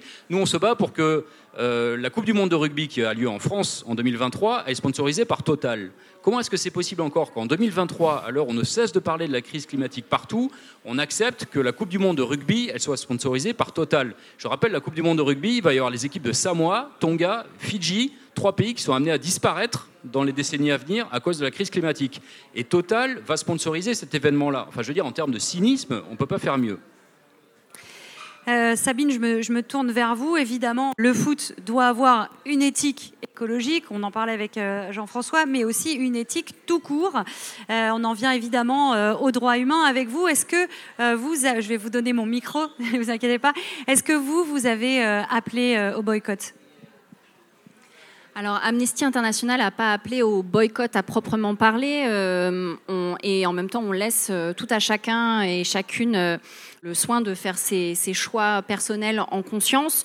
Nous, euh, la, politique qu'on qu'on mène euh, à l'occasion de ces grands événements sportifs, euh, c'est plutôt de- d'essayer d'attirer la lumière à cette occasion-là, parce que on le voit hein, d'ailleurs, et fort heureusement, les médias parlent de la Coupe du Monde au Qatar. Enfin, j'ai envie de dire, et c'est grâce à la mise en lumière de cet événement mondial qu'on- que nous on peut faire notre travail de dénonciation sur les questions de, de violation de droits humains. Donc nous, ce qu'on cherche à faire, c'est d'améliorer les conditions de travail sur le terrain et de faire en sorte que les, travailleuses et les travailleurs euh, migrants qui sont au Qatar actuellement puissent travailler dans des conditions dignes et respectueuses des droits humains. Quel est l'impact, selon vous, euh, des campagnes de boycott? Est-ce que ça marche? Est-ce que ça fonctionne? Alors, je pense qu'il y a un impact médiatique parce que euh, on l'a vu hein, là dans les précédentes semaines, euh, mois avant la Coupe du Monde, les médias ont beaucoup parlé de ces actions de boycott. Il y a même des journaux, le, journal quotidien de la Réunion qui a annoncé qu'il allait boycotter l'événement. Il y a certaines villes également, euh, d'ailleurs les, plus grandes villes de France euh, ont boycotté l'événement puisque de fait il n'y a pas, il y a, Paris, Marseille, mais Bordeaux. Euh, Il n'y a pas d'écran euh, qui vont euh, projeter les matchs. Donc c'est un peu une forme de boycott. Bon, en réalité, il y a aussi euh, les enjeux de la crise climatique et les tensions euh, énergétiques hein, derrière. Mais euh, donc euh, les médias se sont beaucoup intéressés à cette question de euh, faut-il boycotter ou pas? Et puis on le voit tous hein, dans notre entourage. Enfin, c'est aussi un sujet de conversation euh, dans les soirées. Est-ce que toi tu vas regarder? Moi je sais pas. Oui, non. Donc en fait, et, pourquoi en fait derrière les gens après parlent des enjeux derrière? Donc c'est plutôt une bonne chose entre guillemets que le débat ait lieu et, donc quelque part le sujet boycott est bon aussi pour la cause entre guillemets puisque ça, ça crée le débat. Pour vous, éthique écologique et éthique morale, c'est l'un va pas sans l'autre? Alors oui, euh, et pour nous, la, crise climatique est aussi un enjeu de, droits humains. Amnesty travaille également sur euh, les- la crise climatique parce qu'elle a un impact sur euh, les droits humains. Et évidemment, ça ne va pas sans l'autre. Et en fait, cet événement, il est assez emblématique du fait que les enjeux sont liés, parce qu'on le voit, il y, a, des enjeux environnementaux et des enjeux éthiques. Et c'est emblématique presque de ce lien-là, en fait. Ouais, tout à fait. Est-ce que vous pouvez nous parler Vous avez créé euh, un kit d'action, une pétition, entre autres, avec le hashtag Ramener la coupe à la raison. vous allez être présent d'ailleurs un peu partout pendant ce mondial. Est-ce que vous pouvez nous en parler? Oui, eh bien, parce que Amnesty International, c'est une ONG d'action. Donc, nous, on enquête, on alerte et on agit. Et donc, on a mené des enquêtes sur le terrain depuis 2010 sur, au Qatar, parce que notre premier rapport est sorti en 2013. Donc, ça fait ça fait plus de dix ans euh, qu'on enquête sur les, conditions de travail euh, des, travailleurs migrants et qu'on dénonce euh, la politique qatari en, la matière. Et euh, on, a, on a créé cette campagne qui s'appelle euh, Ramener la coupe à la raison. Et euh, nous, on a toute une série de groupes locaux sur le territoire. On a quasiment 400 groupes locaux qui mènent aussi des actions d'information, de sensibilisation. Et on a fait agir les gens. Donc on a, il y a une pétition en ligne qui s'adresse à la Fédération française de football parce qu'on lui demande d'agir très concrètement sur le sujet. Et on a également fait écrire des cartes postales aux joueurs qu'on a envoyées à Clairefontaine. Et on a essayé de voilà, de, les interpeller pour qu'ils prennent position. Donc il y a eu une lettre qu'ils ont écrite euh, la semaine dernière, euh, la lettre des Bleus sur le sujet. Mais donc ça, on a eu, on a mis euh, plusieurs mois avant de l'obtenir. Jean-François, la COP vient de se terminer. On le sait, hein, les engagements des États sont largement en dessous de ce qu'il faudrait. S'ils font ce qu'ils disent qu'ils vont faire, on est à 2,6 de réchauffement climatique. Euh, j'ai une question très simple. Est-ce que globalement, pour vous, euh, on peut continuer à jouer au foot de façon professionnelle avec un tel réchauffement? Est-ce que ça va être possible? Et est-ce que c'est pas ça aussi qui menace le foot? En fait, il y, a un risque, mais comme tout un tas d'activités dans notre société, il y a un risque qu'avec 2,6 de réchauffement climatique, euh, voire plus, eh bien finalement, tout un tas d'activités euh, euh, reste le privilège de quelques-uns, au détriment de la grande majorité. Parce que, bah oui, si on est capable de faire des stades climatisés, ça veut dire que même à 4 ou 5 degrés de réchauffement climatique, on pourra toujours jouer au foot dans des stades climatisés. En revanche, ça deviendra un privilège de riches. Et ça trahit un peu l'esprit du foot, euh, qui est quand même un sport très populaire et, démocratique au départ. On le voit bien, les, les premiers pénalisés par les conséquences de la crise climatique sont les populations les plus démunies. Et ça vaut pour des activités sportives comme le foot, mais aussi pour, euh, la capacité à, avoir une activité professionnelle, à simplement euh, rester en, vie, avoir accès à de l'eau, avoir accès à une alimentation euh, saine, etc. Et donc il y a effectivement le risque que les premiers pénalisés par ce réchauffement, en termes de pratique du foot, ce soient les pays qui n'ont pas les mêmes moyens que le Qatar ou d'autres, des stades qui ne pourront pas être climatisés, dans lesquels on ne pourra pas jouer. Mais ça arrive, ne pensons pas que ça va arriver dans 50 ans et que ça va concerner quelques pays seulement, ça arrive déjà ici. Enfin, on le voit euh, euh, quand il y a des vagues de chaleur. Déjà dans le foot amateur en France, il y a des moments où euh, les entraîneurs disent bah là on peut pas jouer, on décale l'entraînement ou le match on va le faire un peu plus tard parce qu'à 14h il il fait trop chaud. On est déjà là. Euh, et ça, c'est quelque chose qui est euh, nouveau aussi. Nouveau parce que ça n'existait pas avant ou ça existait moins avant et ça va se, répéter. Plus les vagues de chaleur vont être, et c'est ce que tous les scientifiques du climat euh, disent, plus ces vagues de chaleur vont être intenses, longues et répétées, plus ça va impacter nos vies. Et dans nos vies, il y a aussi la pratique sportive.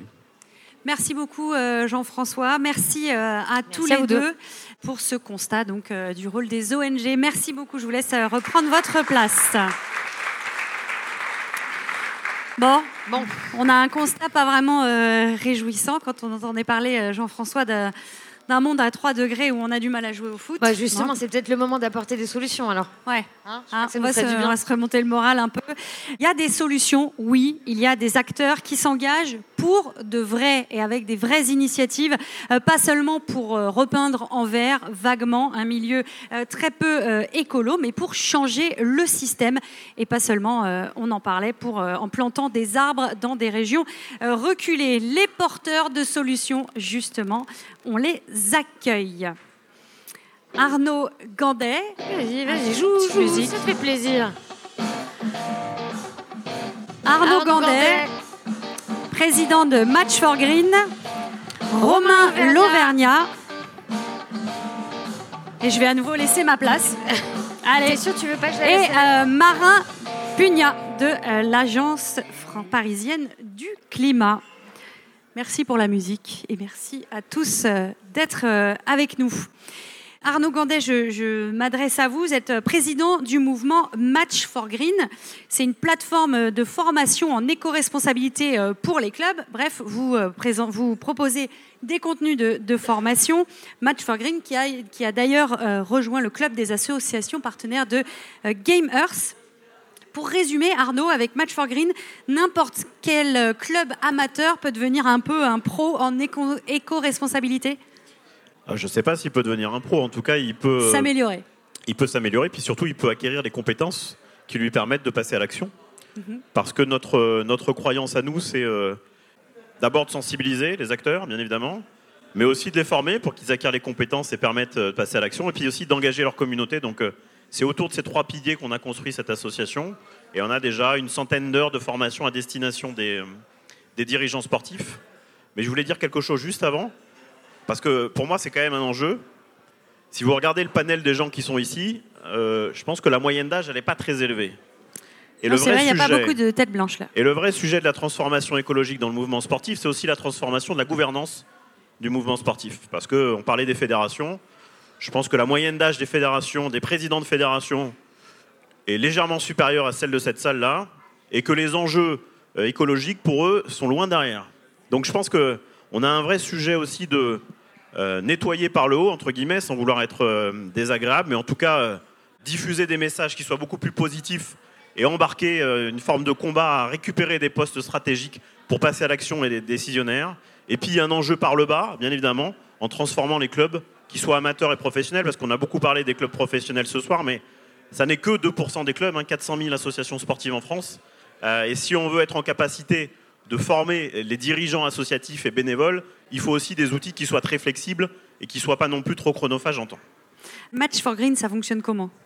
Alors Match for Green, c'est- c'est euh, une association euh, qui vous permet de passer à l'action. Il y a un peu plus de 1000 clubs qui sont engagés dans un, dans un processus de formation, un peu plus de 15 collectivités.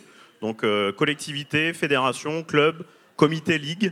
On a différents acteurs et différentes typologies et on essaie de s'adapter. On a les contenus de formation qui sont, euh, euh, qui sont disponibles et en fonction des acteurs, soit on crée des, des sessions de formation de 10 heures, de 15 heures, de 20 heures en fonction du temps qu'ils ont, avec euh, du présentiel, du distanciel, pour essayer de s'adapter le plus possible à la problématique de temps, qui est la vraie problématique des dirigeants sportifs aujourd'hui. Ils n'ont pas le temps d'apprendre à être écolo? Ben, C'est-à-dire que dans la pratique sportive traditionnelle, un club sportif, il est là pour apprendre un- un- une activité physique ou pour faire pratiquer une activité physique, pour travailler aussi sur des sujets d'éducation, et on essaye d'y revenir très souvent. Et quand on leur parle de, rentrer dans des sujets de, transformation écologique, de sport santé, de sport à l'école, de sport en entreprise, on pourra en parler, hein, de, la, véritable raison d'être du club sportif, parfois on a l'impression de parler chinois. Et donc il faut euh, apporter des outils qui soient le plus simple possible, le plus euh, digeste possible pour les, les inciter à passer à l'action. Et puis surtout, encore une fois, et euh, on l'a dit très souvent, il faut que ce soit des messages très positifs. C'est-à-dire qu'il faut qu'on aille dans de l'engagement positif, dans, dans- dans des choses qui, euh, qui donnent le sourire et puis qui amènent aussi des financements. Et je Oui, crois leur, que... leur montrer ce qu'ils peuvent y gagner. Exactement. Je crois qu'une des, euh, une des clés, c'est leur montrer qu'on peut gagner de l'argent, qu'on peut justifier de l'argent qu'on reçoit, parce que on l'a dit et on, on le répète quand même, c'est important. C'est 70% du financement du sport en France, c'est de l'argent public. C'est les collectivités qui donnent des subventions à leurs clubs pour a priori apprendre euh, les- aux enfants à, à pratiquer un sport. Mais justement, profitons de, de ces sujets et de ce financement pour dire ben, on peut peut-être un peu éco-conditionner les subventions qu'on donne à nos associations sportives. Merci beaucoup. Tout le monde en même temps, vous êtes tous généreux. Ouais, moi j'aimerais bien euh, ben, qu'on donne la parole à Romain. Bonjour Romain. Euh, Romain, euh, tu as créé Stadium Go. Et alors apparemment, de ce que j'ai compris, si tout le monde utilise Stadium Go, on peut réduire euh, de manière monumentale l'empreinte carbone euh, d'un match. Mais alors comment ça se passe? Alors c'est bien parce que du coup j'ai plus rien à dire. Euh, effectivement, on s'attaque au, plus gros levier puisque pour situer un peu le problème, 70% du bilan carbone d'un club c'est représenté par les déplacements de spectateurs dont on fait probablement tous partie aujourd'hui. Euh, donc concrètement, comment on fait? On accompagne les clubs à utiliser un levier qui est déjà existant et qu'ils connaissent bien, le covoiturage, en créant notamment des activations avec leurs supporters. Je rejoins un peu ce qu'a dit Arnaud. Le but, c'est pas de dire aux gens qu'ils euh, vont au stade en voiture, que c'est pas bien et que c'est à cause d'eux que la planète est en train de bouler. Le but, c'est simplement de leur dire que ce que tu fais, c'est cool, c'est un plaisir, mais que si tu utilises le covoiturage, qui est un des moyens pour te rendre au stade, un peu plus doux que les autres, tu vas contribuer à ton échelle. Donc il y a un vrai travail de pédagogie. Concrètement, on accompagne, euh, comme vous pouvez le voir, des, des clubs et une quarantaine d'organisateurs à pousser le covoiturage pour se rendre au stade, puisque concrètement, si on symbolise, quatre personnes qui vont au stade avec leur voiture ou une personne avec quatre, quatre personnes dedans, le ratio est vite fait et c'est la planète finalement qui gagnera. Et ça marche déjà? Ça marche plutôt bien. On a eu la bonne idée de se lancer avant le Covid, donc on a dû être un, un peu patient. Mais aujourd'hui, on accompagne euh, ouais, une, une quarantaine d'organisateurs d'événements. Et, euh, et pour finir sur une note un peu plus positive, on constate quand même qu'il y a une vraie dynamique de, de changement qui s'instaure aussi depuis l'été, comme le, le disait Alexis tout à l'heure. Euh, il y a une volonté d'agir, même si, comme toujours, c'est très français, on a pas mal de retard. Mais c'est du covoiturage, par exemple, si on prend un match euh, Lyon-Saint-Etienne, par exemple. Euh, c'est du covoiturage des Stéphanois qui vont à Lyon. C'est comment ça marche? Alors c'est pour tout le monde. L'avantage comparé à euh, d'autres types de covoiturage qui pourraient exister, c'est que là, je vais voyager avec des gens qui partagent ma passion, donc il y a une dimension sociale assez forte finalement. c'est sympa, en plus. Euh, et en plus, il y a ce rôle de pédagogie que font les clubs en mettant en service cool et fun euh, auprès des supporters sans leur dire encore une fois que euh, euh, c'est pas bien ce que tu fais. Et la bonne nouvelle aussi, c'est qu'on encourage les clubs à euh, récompenser le covoiturage puisqu'on estime qu'il doit être encouragé. Et donc si on prend le- l'exemple de l'Olympique lyonnais avec qui on travaille, si demain je fais un covoiturage pour aller voir un match de Lyon, bah, j'ai ma place de parking au pied du stade qui est offerte.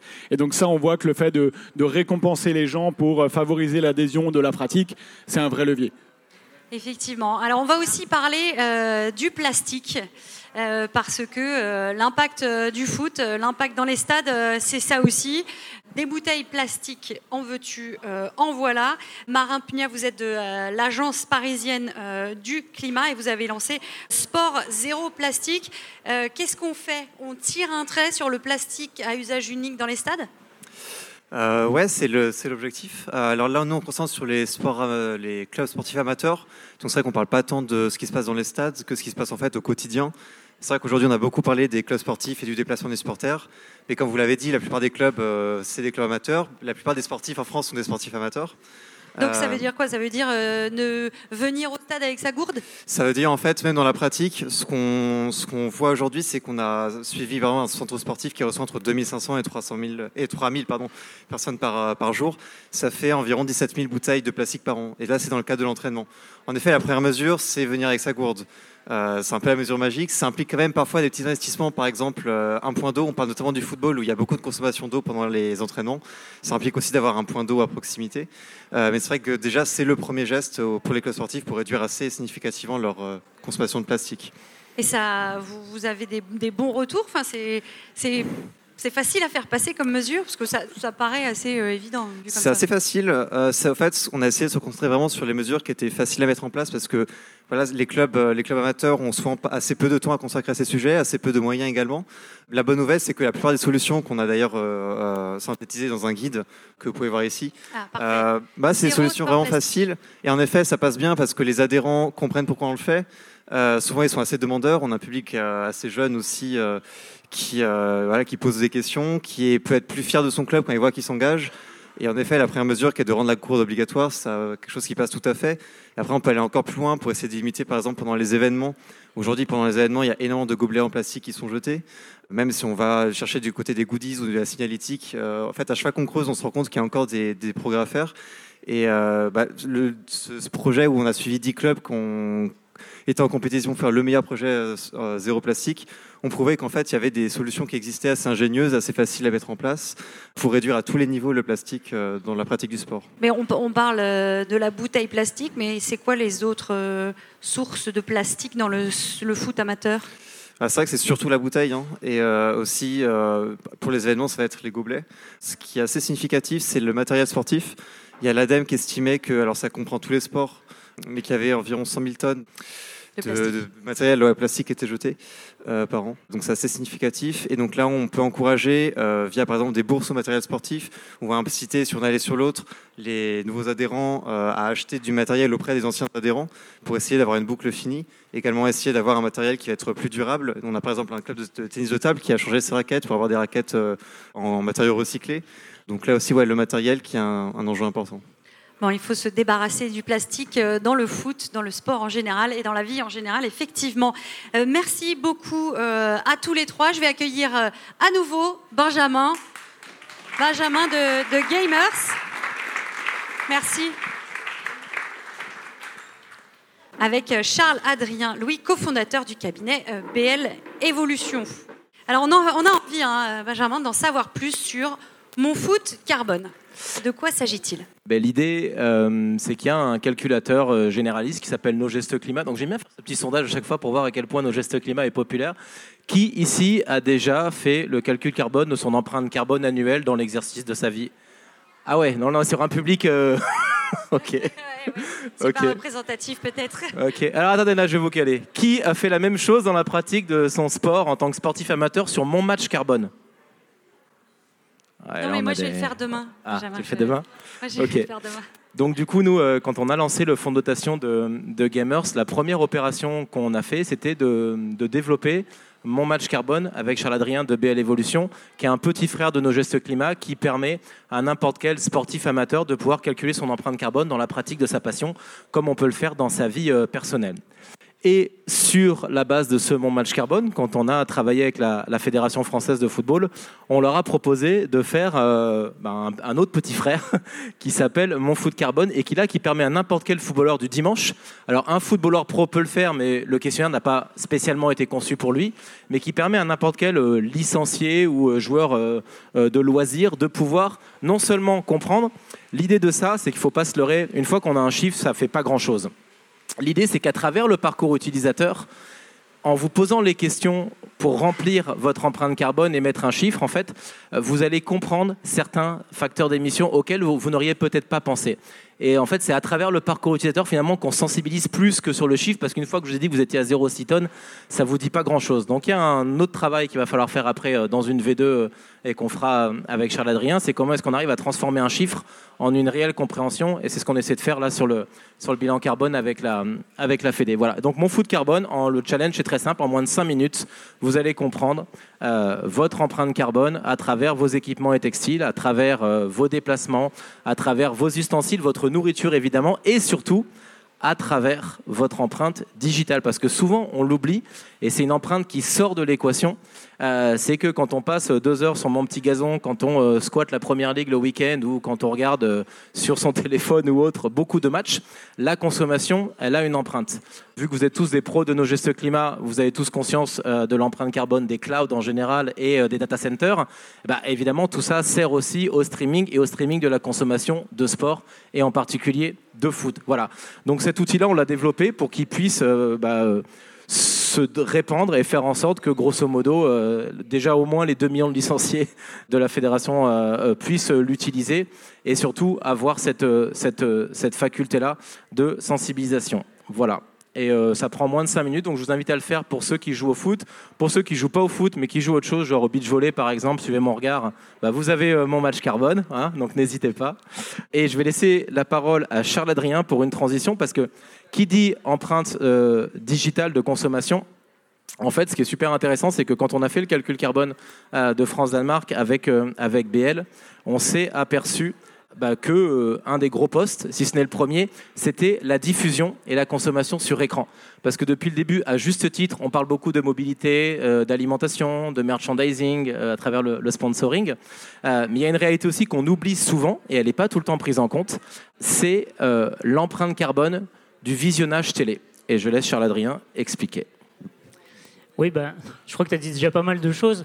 Bah, pour expliquer simplement, des, des- des- personnes qui regardent la télé, c'est des télés allumées, et des télés allumées, ça consomme de l'énergie. Alors l'énergie, elle a beau être euh, faiblement carbonée, elle a quand même encore une empreinte carbone. Et puis dès qu'on parle de matchs internationaux, bah, il y a des spectateurs qui sont dans des pays où l'électricité est beaucoup plus carbonée. Et tout ça a une empreinte. Et changer ses téléviseurs, ça a aussi une empreinte, il faut construire. En fait, on se retrouve avec tout ce qu'il y a derrière l'industrie médiatique qui va autour du football.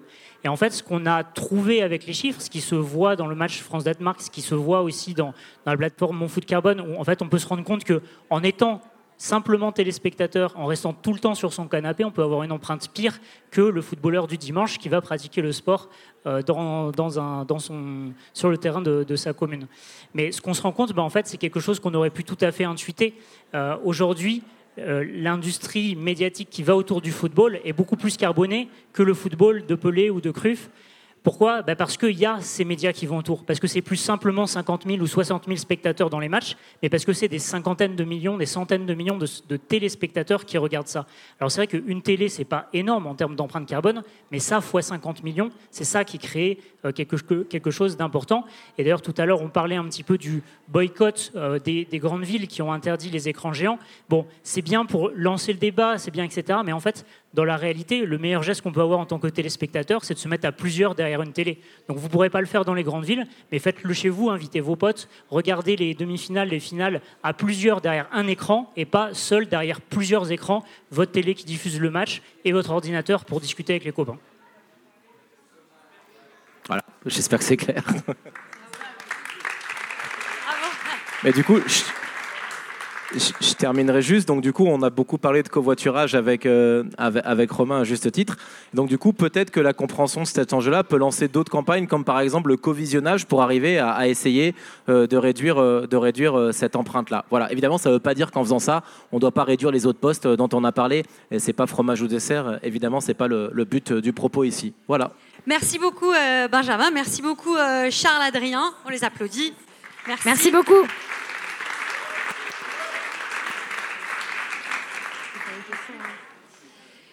Allez, on va essayer de euh, tirer ensemble euh, les conclusions, les enseignements de cette soirée. Clairement, pour l'instant, Anso, le foot et l'écologie, moi, si j'ai bien compris, ça fait deux. Ouais, mais bon, il y a quand même deux, trois solutions. Moi, j'ai bon espoir. Il faut avoir l'espoir. Voilà. faut avoir Sinon, c'est foutu. Pour qu'il y ait une transition, on l'a compris, euh, elle doit être non plus volontaire, avec des clubs qui traînent les crampons, parce que j'avais envie de faire un jeu de mots pourri pour la fin. elle mérite là, elle mérite. Hein. Euh, mais elle doit être réglementaire. Euh, le foot, qui rassemble des milliards de fans, peut être, ou plutôt doit être, un tremplin pour la transition dans le sport. Est-ce qu'on ne se ferait pas une petite session de questions? Peut-être que vous avez écouté euh, beaucoup de gens discuter avec nous et que vous vous êtes dit Ah, tiens, elles ont posé des très bonnes questions, elles sont en plus sublimes, mais on a des questions à poser. Enfin, je vous enlève les mots de la bouche, je crois. voilà, si vous avez des questions à poser, en tout cas, moi, je veux bien me déplacer pour vous apporter le micro.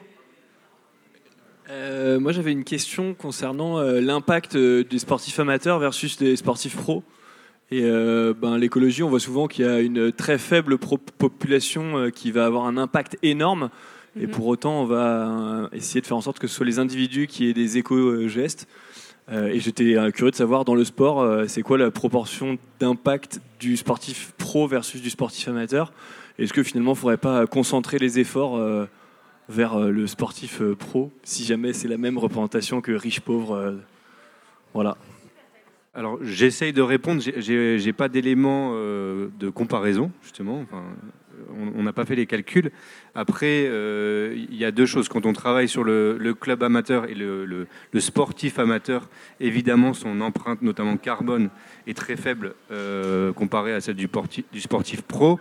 Maintenant, nous, notre volonté, c'est de travailler sur la masse on en a parlé au début, mais euh, euh, juste concernant le football, c'est 2 millions de licenciés, euh, c'est 15 000 clubs amateurs, c'est 1 million de matchs par an. Donc le, but c'est de travailler à ce niveau-là. L'autre travail sur le sportif professionnel, on, en a parlé un peu aussi, mais c'est d'augmenter son niveau de, connaissance dans un premier temps, justement pour qu'il fasse en sorte lui de, passer à l'action. Voilà, il y a ces deux leviers de, travail un peu différents sur ces deux populations-là. Jean-François Ouais, j'ai pas de chiffres non plus, euh, mais peut-être que les gens de BL euh, les, ont ou pourraient les, fournir. Mais si on en juge par tout ce qui a été dit ce soir, à savoir que les, euh, les leviers les plus importants en termes d'émissions, c'est les transports et le visionnage à travers la consommation d'énergie, à travers les matériaux pour fabriquer les télés et tout, c'est clair que le sport pro est loin, loin, loin devant le sport amateur parce que c'est euh, le sport pro qui fait déplacer les gens, c'est le sport pro qui génère des euh, centaines de millions de, visionnages. Donc euh, moi je pense qu'il faut relativiser tout ça et éviter de faire porter la culpabilité ou le poids de ces changements-là sur le sport amateur. Et puis après il y a aussi, on le sait, une question d'exemplarité. et que le sport pro, il est aussi prescripteur par rapport à tout un tas de choses. Et ça, c'est difficile à mesurer avec des chiffres, mais ceux qui peuvent déclencher des changements, c'est plus les sportifs professionnels que les sportifs amateurs. Est-ce qu'il y a d'autres questions? Ah bah oui, bah bien sûr. Bon, j'ai pas les chiffres exacts, je vais dire comme les autres, parce que euh, personne n'a fait le bilan carbone de tous les amateurs euh, de France qui font du football. Par contre, on peut donner un ordre de grandeur qui est en fait assez simple. C'est où va l'argent et d'où il vient. Et tout à l'heure, j'ai entendu dire 70% des financements sont publics et euh, sont au niveau amateur. Et bah, grosso modo, je pense que l'ordre de grandeur, il doit être comme ça. Mais pour autant, je rejoins le, discours de, Jean-François, c'est que euh, vous avez peut-être la moitié, un peu plus de la moitié qui est diffusée sur des centaines de millions de personnes et un peu moins de la moitié, c'est un peu moins de la moitié, mais qui est diffusé sur des centaines de personnes. Et donc quand on regarde l'impact de l'un par rapport à l'autre, c'est sans comparaison possible. Et un événement comme la Coupe du Monde, évidemment, c'est un point, c'est un centre médiatique. C'est, on a dit 3,6, alors euh, je, crois que d'autres personnes ont calculé plutôt 7 millions de, tonnes de CO2. 7 euh, millions de tonnes de CO2, pour euh, comprendre, c'est plus de 1% de tout ce que fait l'ensemble des Français sur, sur une année c'est assez significatif quand même comme chiffre pour un événement, certes mondial, mais pour un événement. Donc il y a les deux leviers. Et sur le levier global, les sportifs pros, il y a tout un tas de leviers activables, il y a toute une industrie à mettre en, route. Sur les leviers perso, bah, je repense aux solutions qui ont été données, ne serait-ce que partir à son match en covoiturage, je ne sais plus qui était le, la, plateforme de covoiturage, euh, à 4 pour aller à son match qui est à 30 km de chez soi, et ben c'est déjà une réduction. Et surtout, ça nous entraîne aussi dans nos autres gestes de nos quotidiens, la, la manière dont on fait de la voiture, etc. Parce que le sport doit être un vecteur qui nous permet de comprendre notre impact global et notre impact en termes de déplacement, en termes d'alimentation, en termes d'utilisation du textile, etc. Bonsoir. Alors, euh, donc euh, là, euh, le, foot est le thème de la, de la soirée, j'imagine, de par sa, sa popularité et de tout ce que ça implique. Mais je voulais savoir s'il y avait d'autres sports qui étaient concernés, qui pouvaient jouer les locomotives, et s'ils étaient sensibles à ce genre d'action dont, dont, vous nous avez parlé, et euh, comment? Alexis, peut-être? Alors évidemment, hein? le, foot, c'est le sport par excellence qui a le plus grand nombre de, de supporters, qui a le plus gros impact, mais il y en a d'autres. C'est ça, euh, c'est aussi pour ça. Bon, moi je suis passionné de foot à la base, donc on a commencé par là, mais on accompagne déjà des acteurs dans euh, le hockey sur glace, le volet, le basket. Donc on voit qu'il y a une dynamique qui se crée. Forcément, le foot, c'est celui qui déplace le plus de foule. Donc, entre guillemets, c'est celui qui doit donner l'exemple. C'est un peu le grand frère de tous les autres. Mais néanmoins, on constate, en tout cas nous à notre échelle, dans la mobilité et le covoiturage, qu'il y a une vraie dynamique pour aller de l'avant et pour montrer que euh, c'est pas parce qu'on déplace pas autant de monde ou parce qu'on n'a pas la popularité du foot qu'on est un sport un peu plus confidentiel, qu'on ne va pas s'engager. Donc il y a aussi plein de belles actions qui sont faites par euh, la Ligue de basket, de volley et d'autres, pour ne citer que. En tout cas, à notre échelle sur la mobilité, il y a pas mal de gens qui veulent agir. Et je pense que globalement, ils regardent un petit peu ce qui marche dans le foot et ils essayent de répliquer à leur échelle avec aussi leurs moyens, puisqu'on revient sur la, sur la question financière. Merci beaucoup. Bonsoir Philippe Sens. Ce n'est pas une question, c'est plus une, une, réflexion. Et je vous invite à, réagir là-dessus. On parle de contraintes énergétiques qui, euh, qui nous arrivent dessus euh, très rapidement. On parle de délestage, donc il va y avoir des coupures d'électricité qui vont arriver dans les, dans les semaines, dans les mois qui viennent il y a des communes, des petites communes qui ont de plus en plus de mal à, payer les factures d'énergie et donc euh, les factures euh, des, clubs sportifs et des, clubs de foot. Donc on, a beaucoup parlé d'actions positives, on va être confronté également à des, contraintes. Donc est-ce que ces contraintes vont nous permettre de, construire le, sport de demain? Voilà la remarque, euh, si quelqu'un veut réagir là-dessus. Sur la question. Ça réfléchit. Effectivement, c'était plutôt une remarque. Mais... C'est la réflexion. Effectivement, sans électricité, on ne va pas pouvoir jouer au foot. Est-ce que quelqu'un a d'autres questions? Oui, alors tout à l'heure, vous disiez euh, que Total euh, n'est pas euh, légitime, mais Total a le, fric et la puissance. Donc si on, évince Total, on remplace par qui et qui serait prétendant? Parce que derrière, le foot doit vivre, les supporters doivent s'enthousiasmer et ça ne doit pas être euh, une sanction. Non, bien sûr, mais euh, c'est pour ça que j'ai dit tout à l'heure, euh, nous, notre demande, c'est que les industries les plus polluantes ne puissent plus sponsoriser des événements comme cela.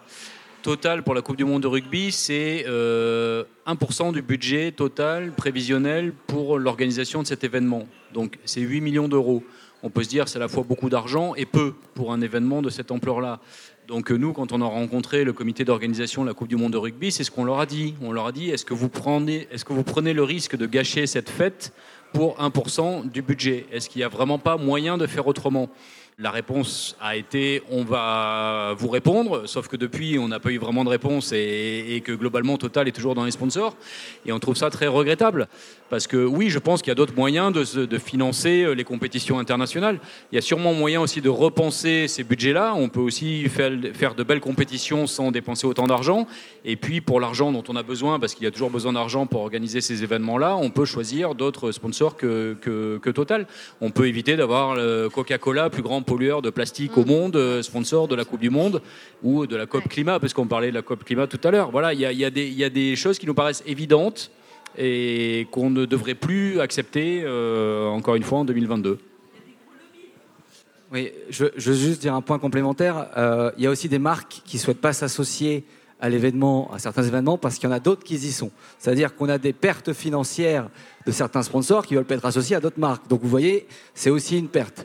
Ensuite, il faut juger de la singularité de la sincérité d'une transformation.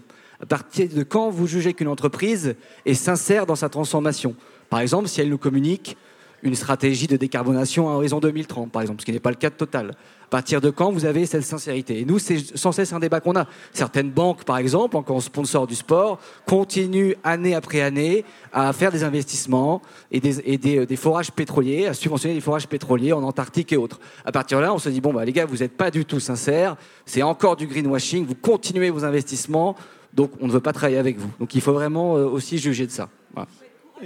Moi, bah, justement, pour parler de courage, en fait, Paris 2024 a décidé de se passer de Total comme sponsor. Ils n'en ont pas voulu parce que c'était trop polluant et c'était trop problématique. Et pour répondre à la remarque qui a été faite par là, en fait, c'est dans le changement structurel, c'est dans le cadre du plan de sobriété qui a été mis en place. Et là, il y a une quarantaine de mesures à destination des clubs professionnels, amateurs, des piscines, etc., pour euh, réduire son impact sur l'environnement. Merci beaucoup. Merci à tous. Vos questions qui ont euh, apporté d'autres pierres à, à l'édifice. Euh, je vais appeler euh, Benjamin à nous rejoindre. Benjamin, pour un petit mot de la fin. Benjamin, est-ce que tu as encore ta voix Oui, j'ai encore ma voix, c'est bon. Eh ben, alors déjà, miracle, on a tenu le timing, Ouais. donc ça c'est un, c'est un miracle. Et on a eu des questions, ça c'est chouette, parce qu'on ne sait jamais si on va avoir des questions dans ces cas-là, mais bon, on a une audience qui est au top, donc voilà. Et je vais faire très court, je voulais vraiment sincèrement vous remercier parce que ben, mobiliser, c'est jamais facile, mobiliser en soirée, c'est jamais facile, surtout en semaine. L'idée aussi, c'était de manière positive, parce qu'il y a eu beaucoup de discours autour des boycotts, on a eu un débat là-dessus, mais c'était d'avoir une démarche assez positive pour dire si vous n'avez pas envie de regarder un match, eh ben, plutôt que de ne pas euh, savoir quoi faire ou trouver une alternative, bah, venez discuter autour de ce que peut être un foot plus vertueux et plus en phase avec les enjeux climatiques. Donc je voulais euh, bah, sincèrement remercier tous nos intervenants parce que vous avez tous dit oui euh, sans sourciller.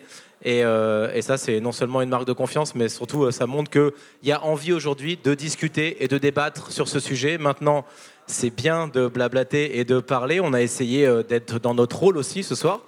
Soir, je préciser que c'est une soirée qui est organisée et financée par le Fonds de dotation de Gamers. Donc, elle est porteuse d'une mission d'intérêt général.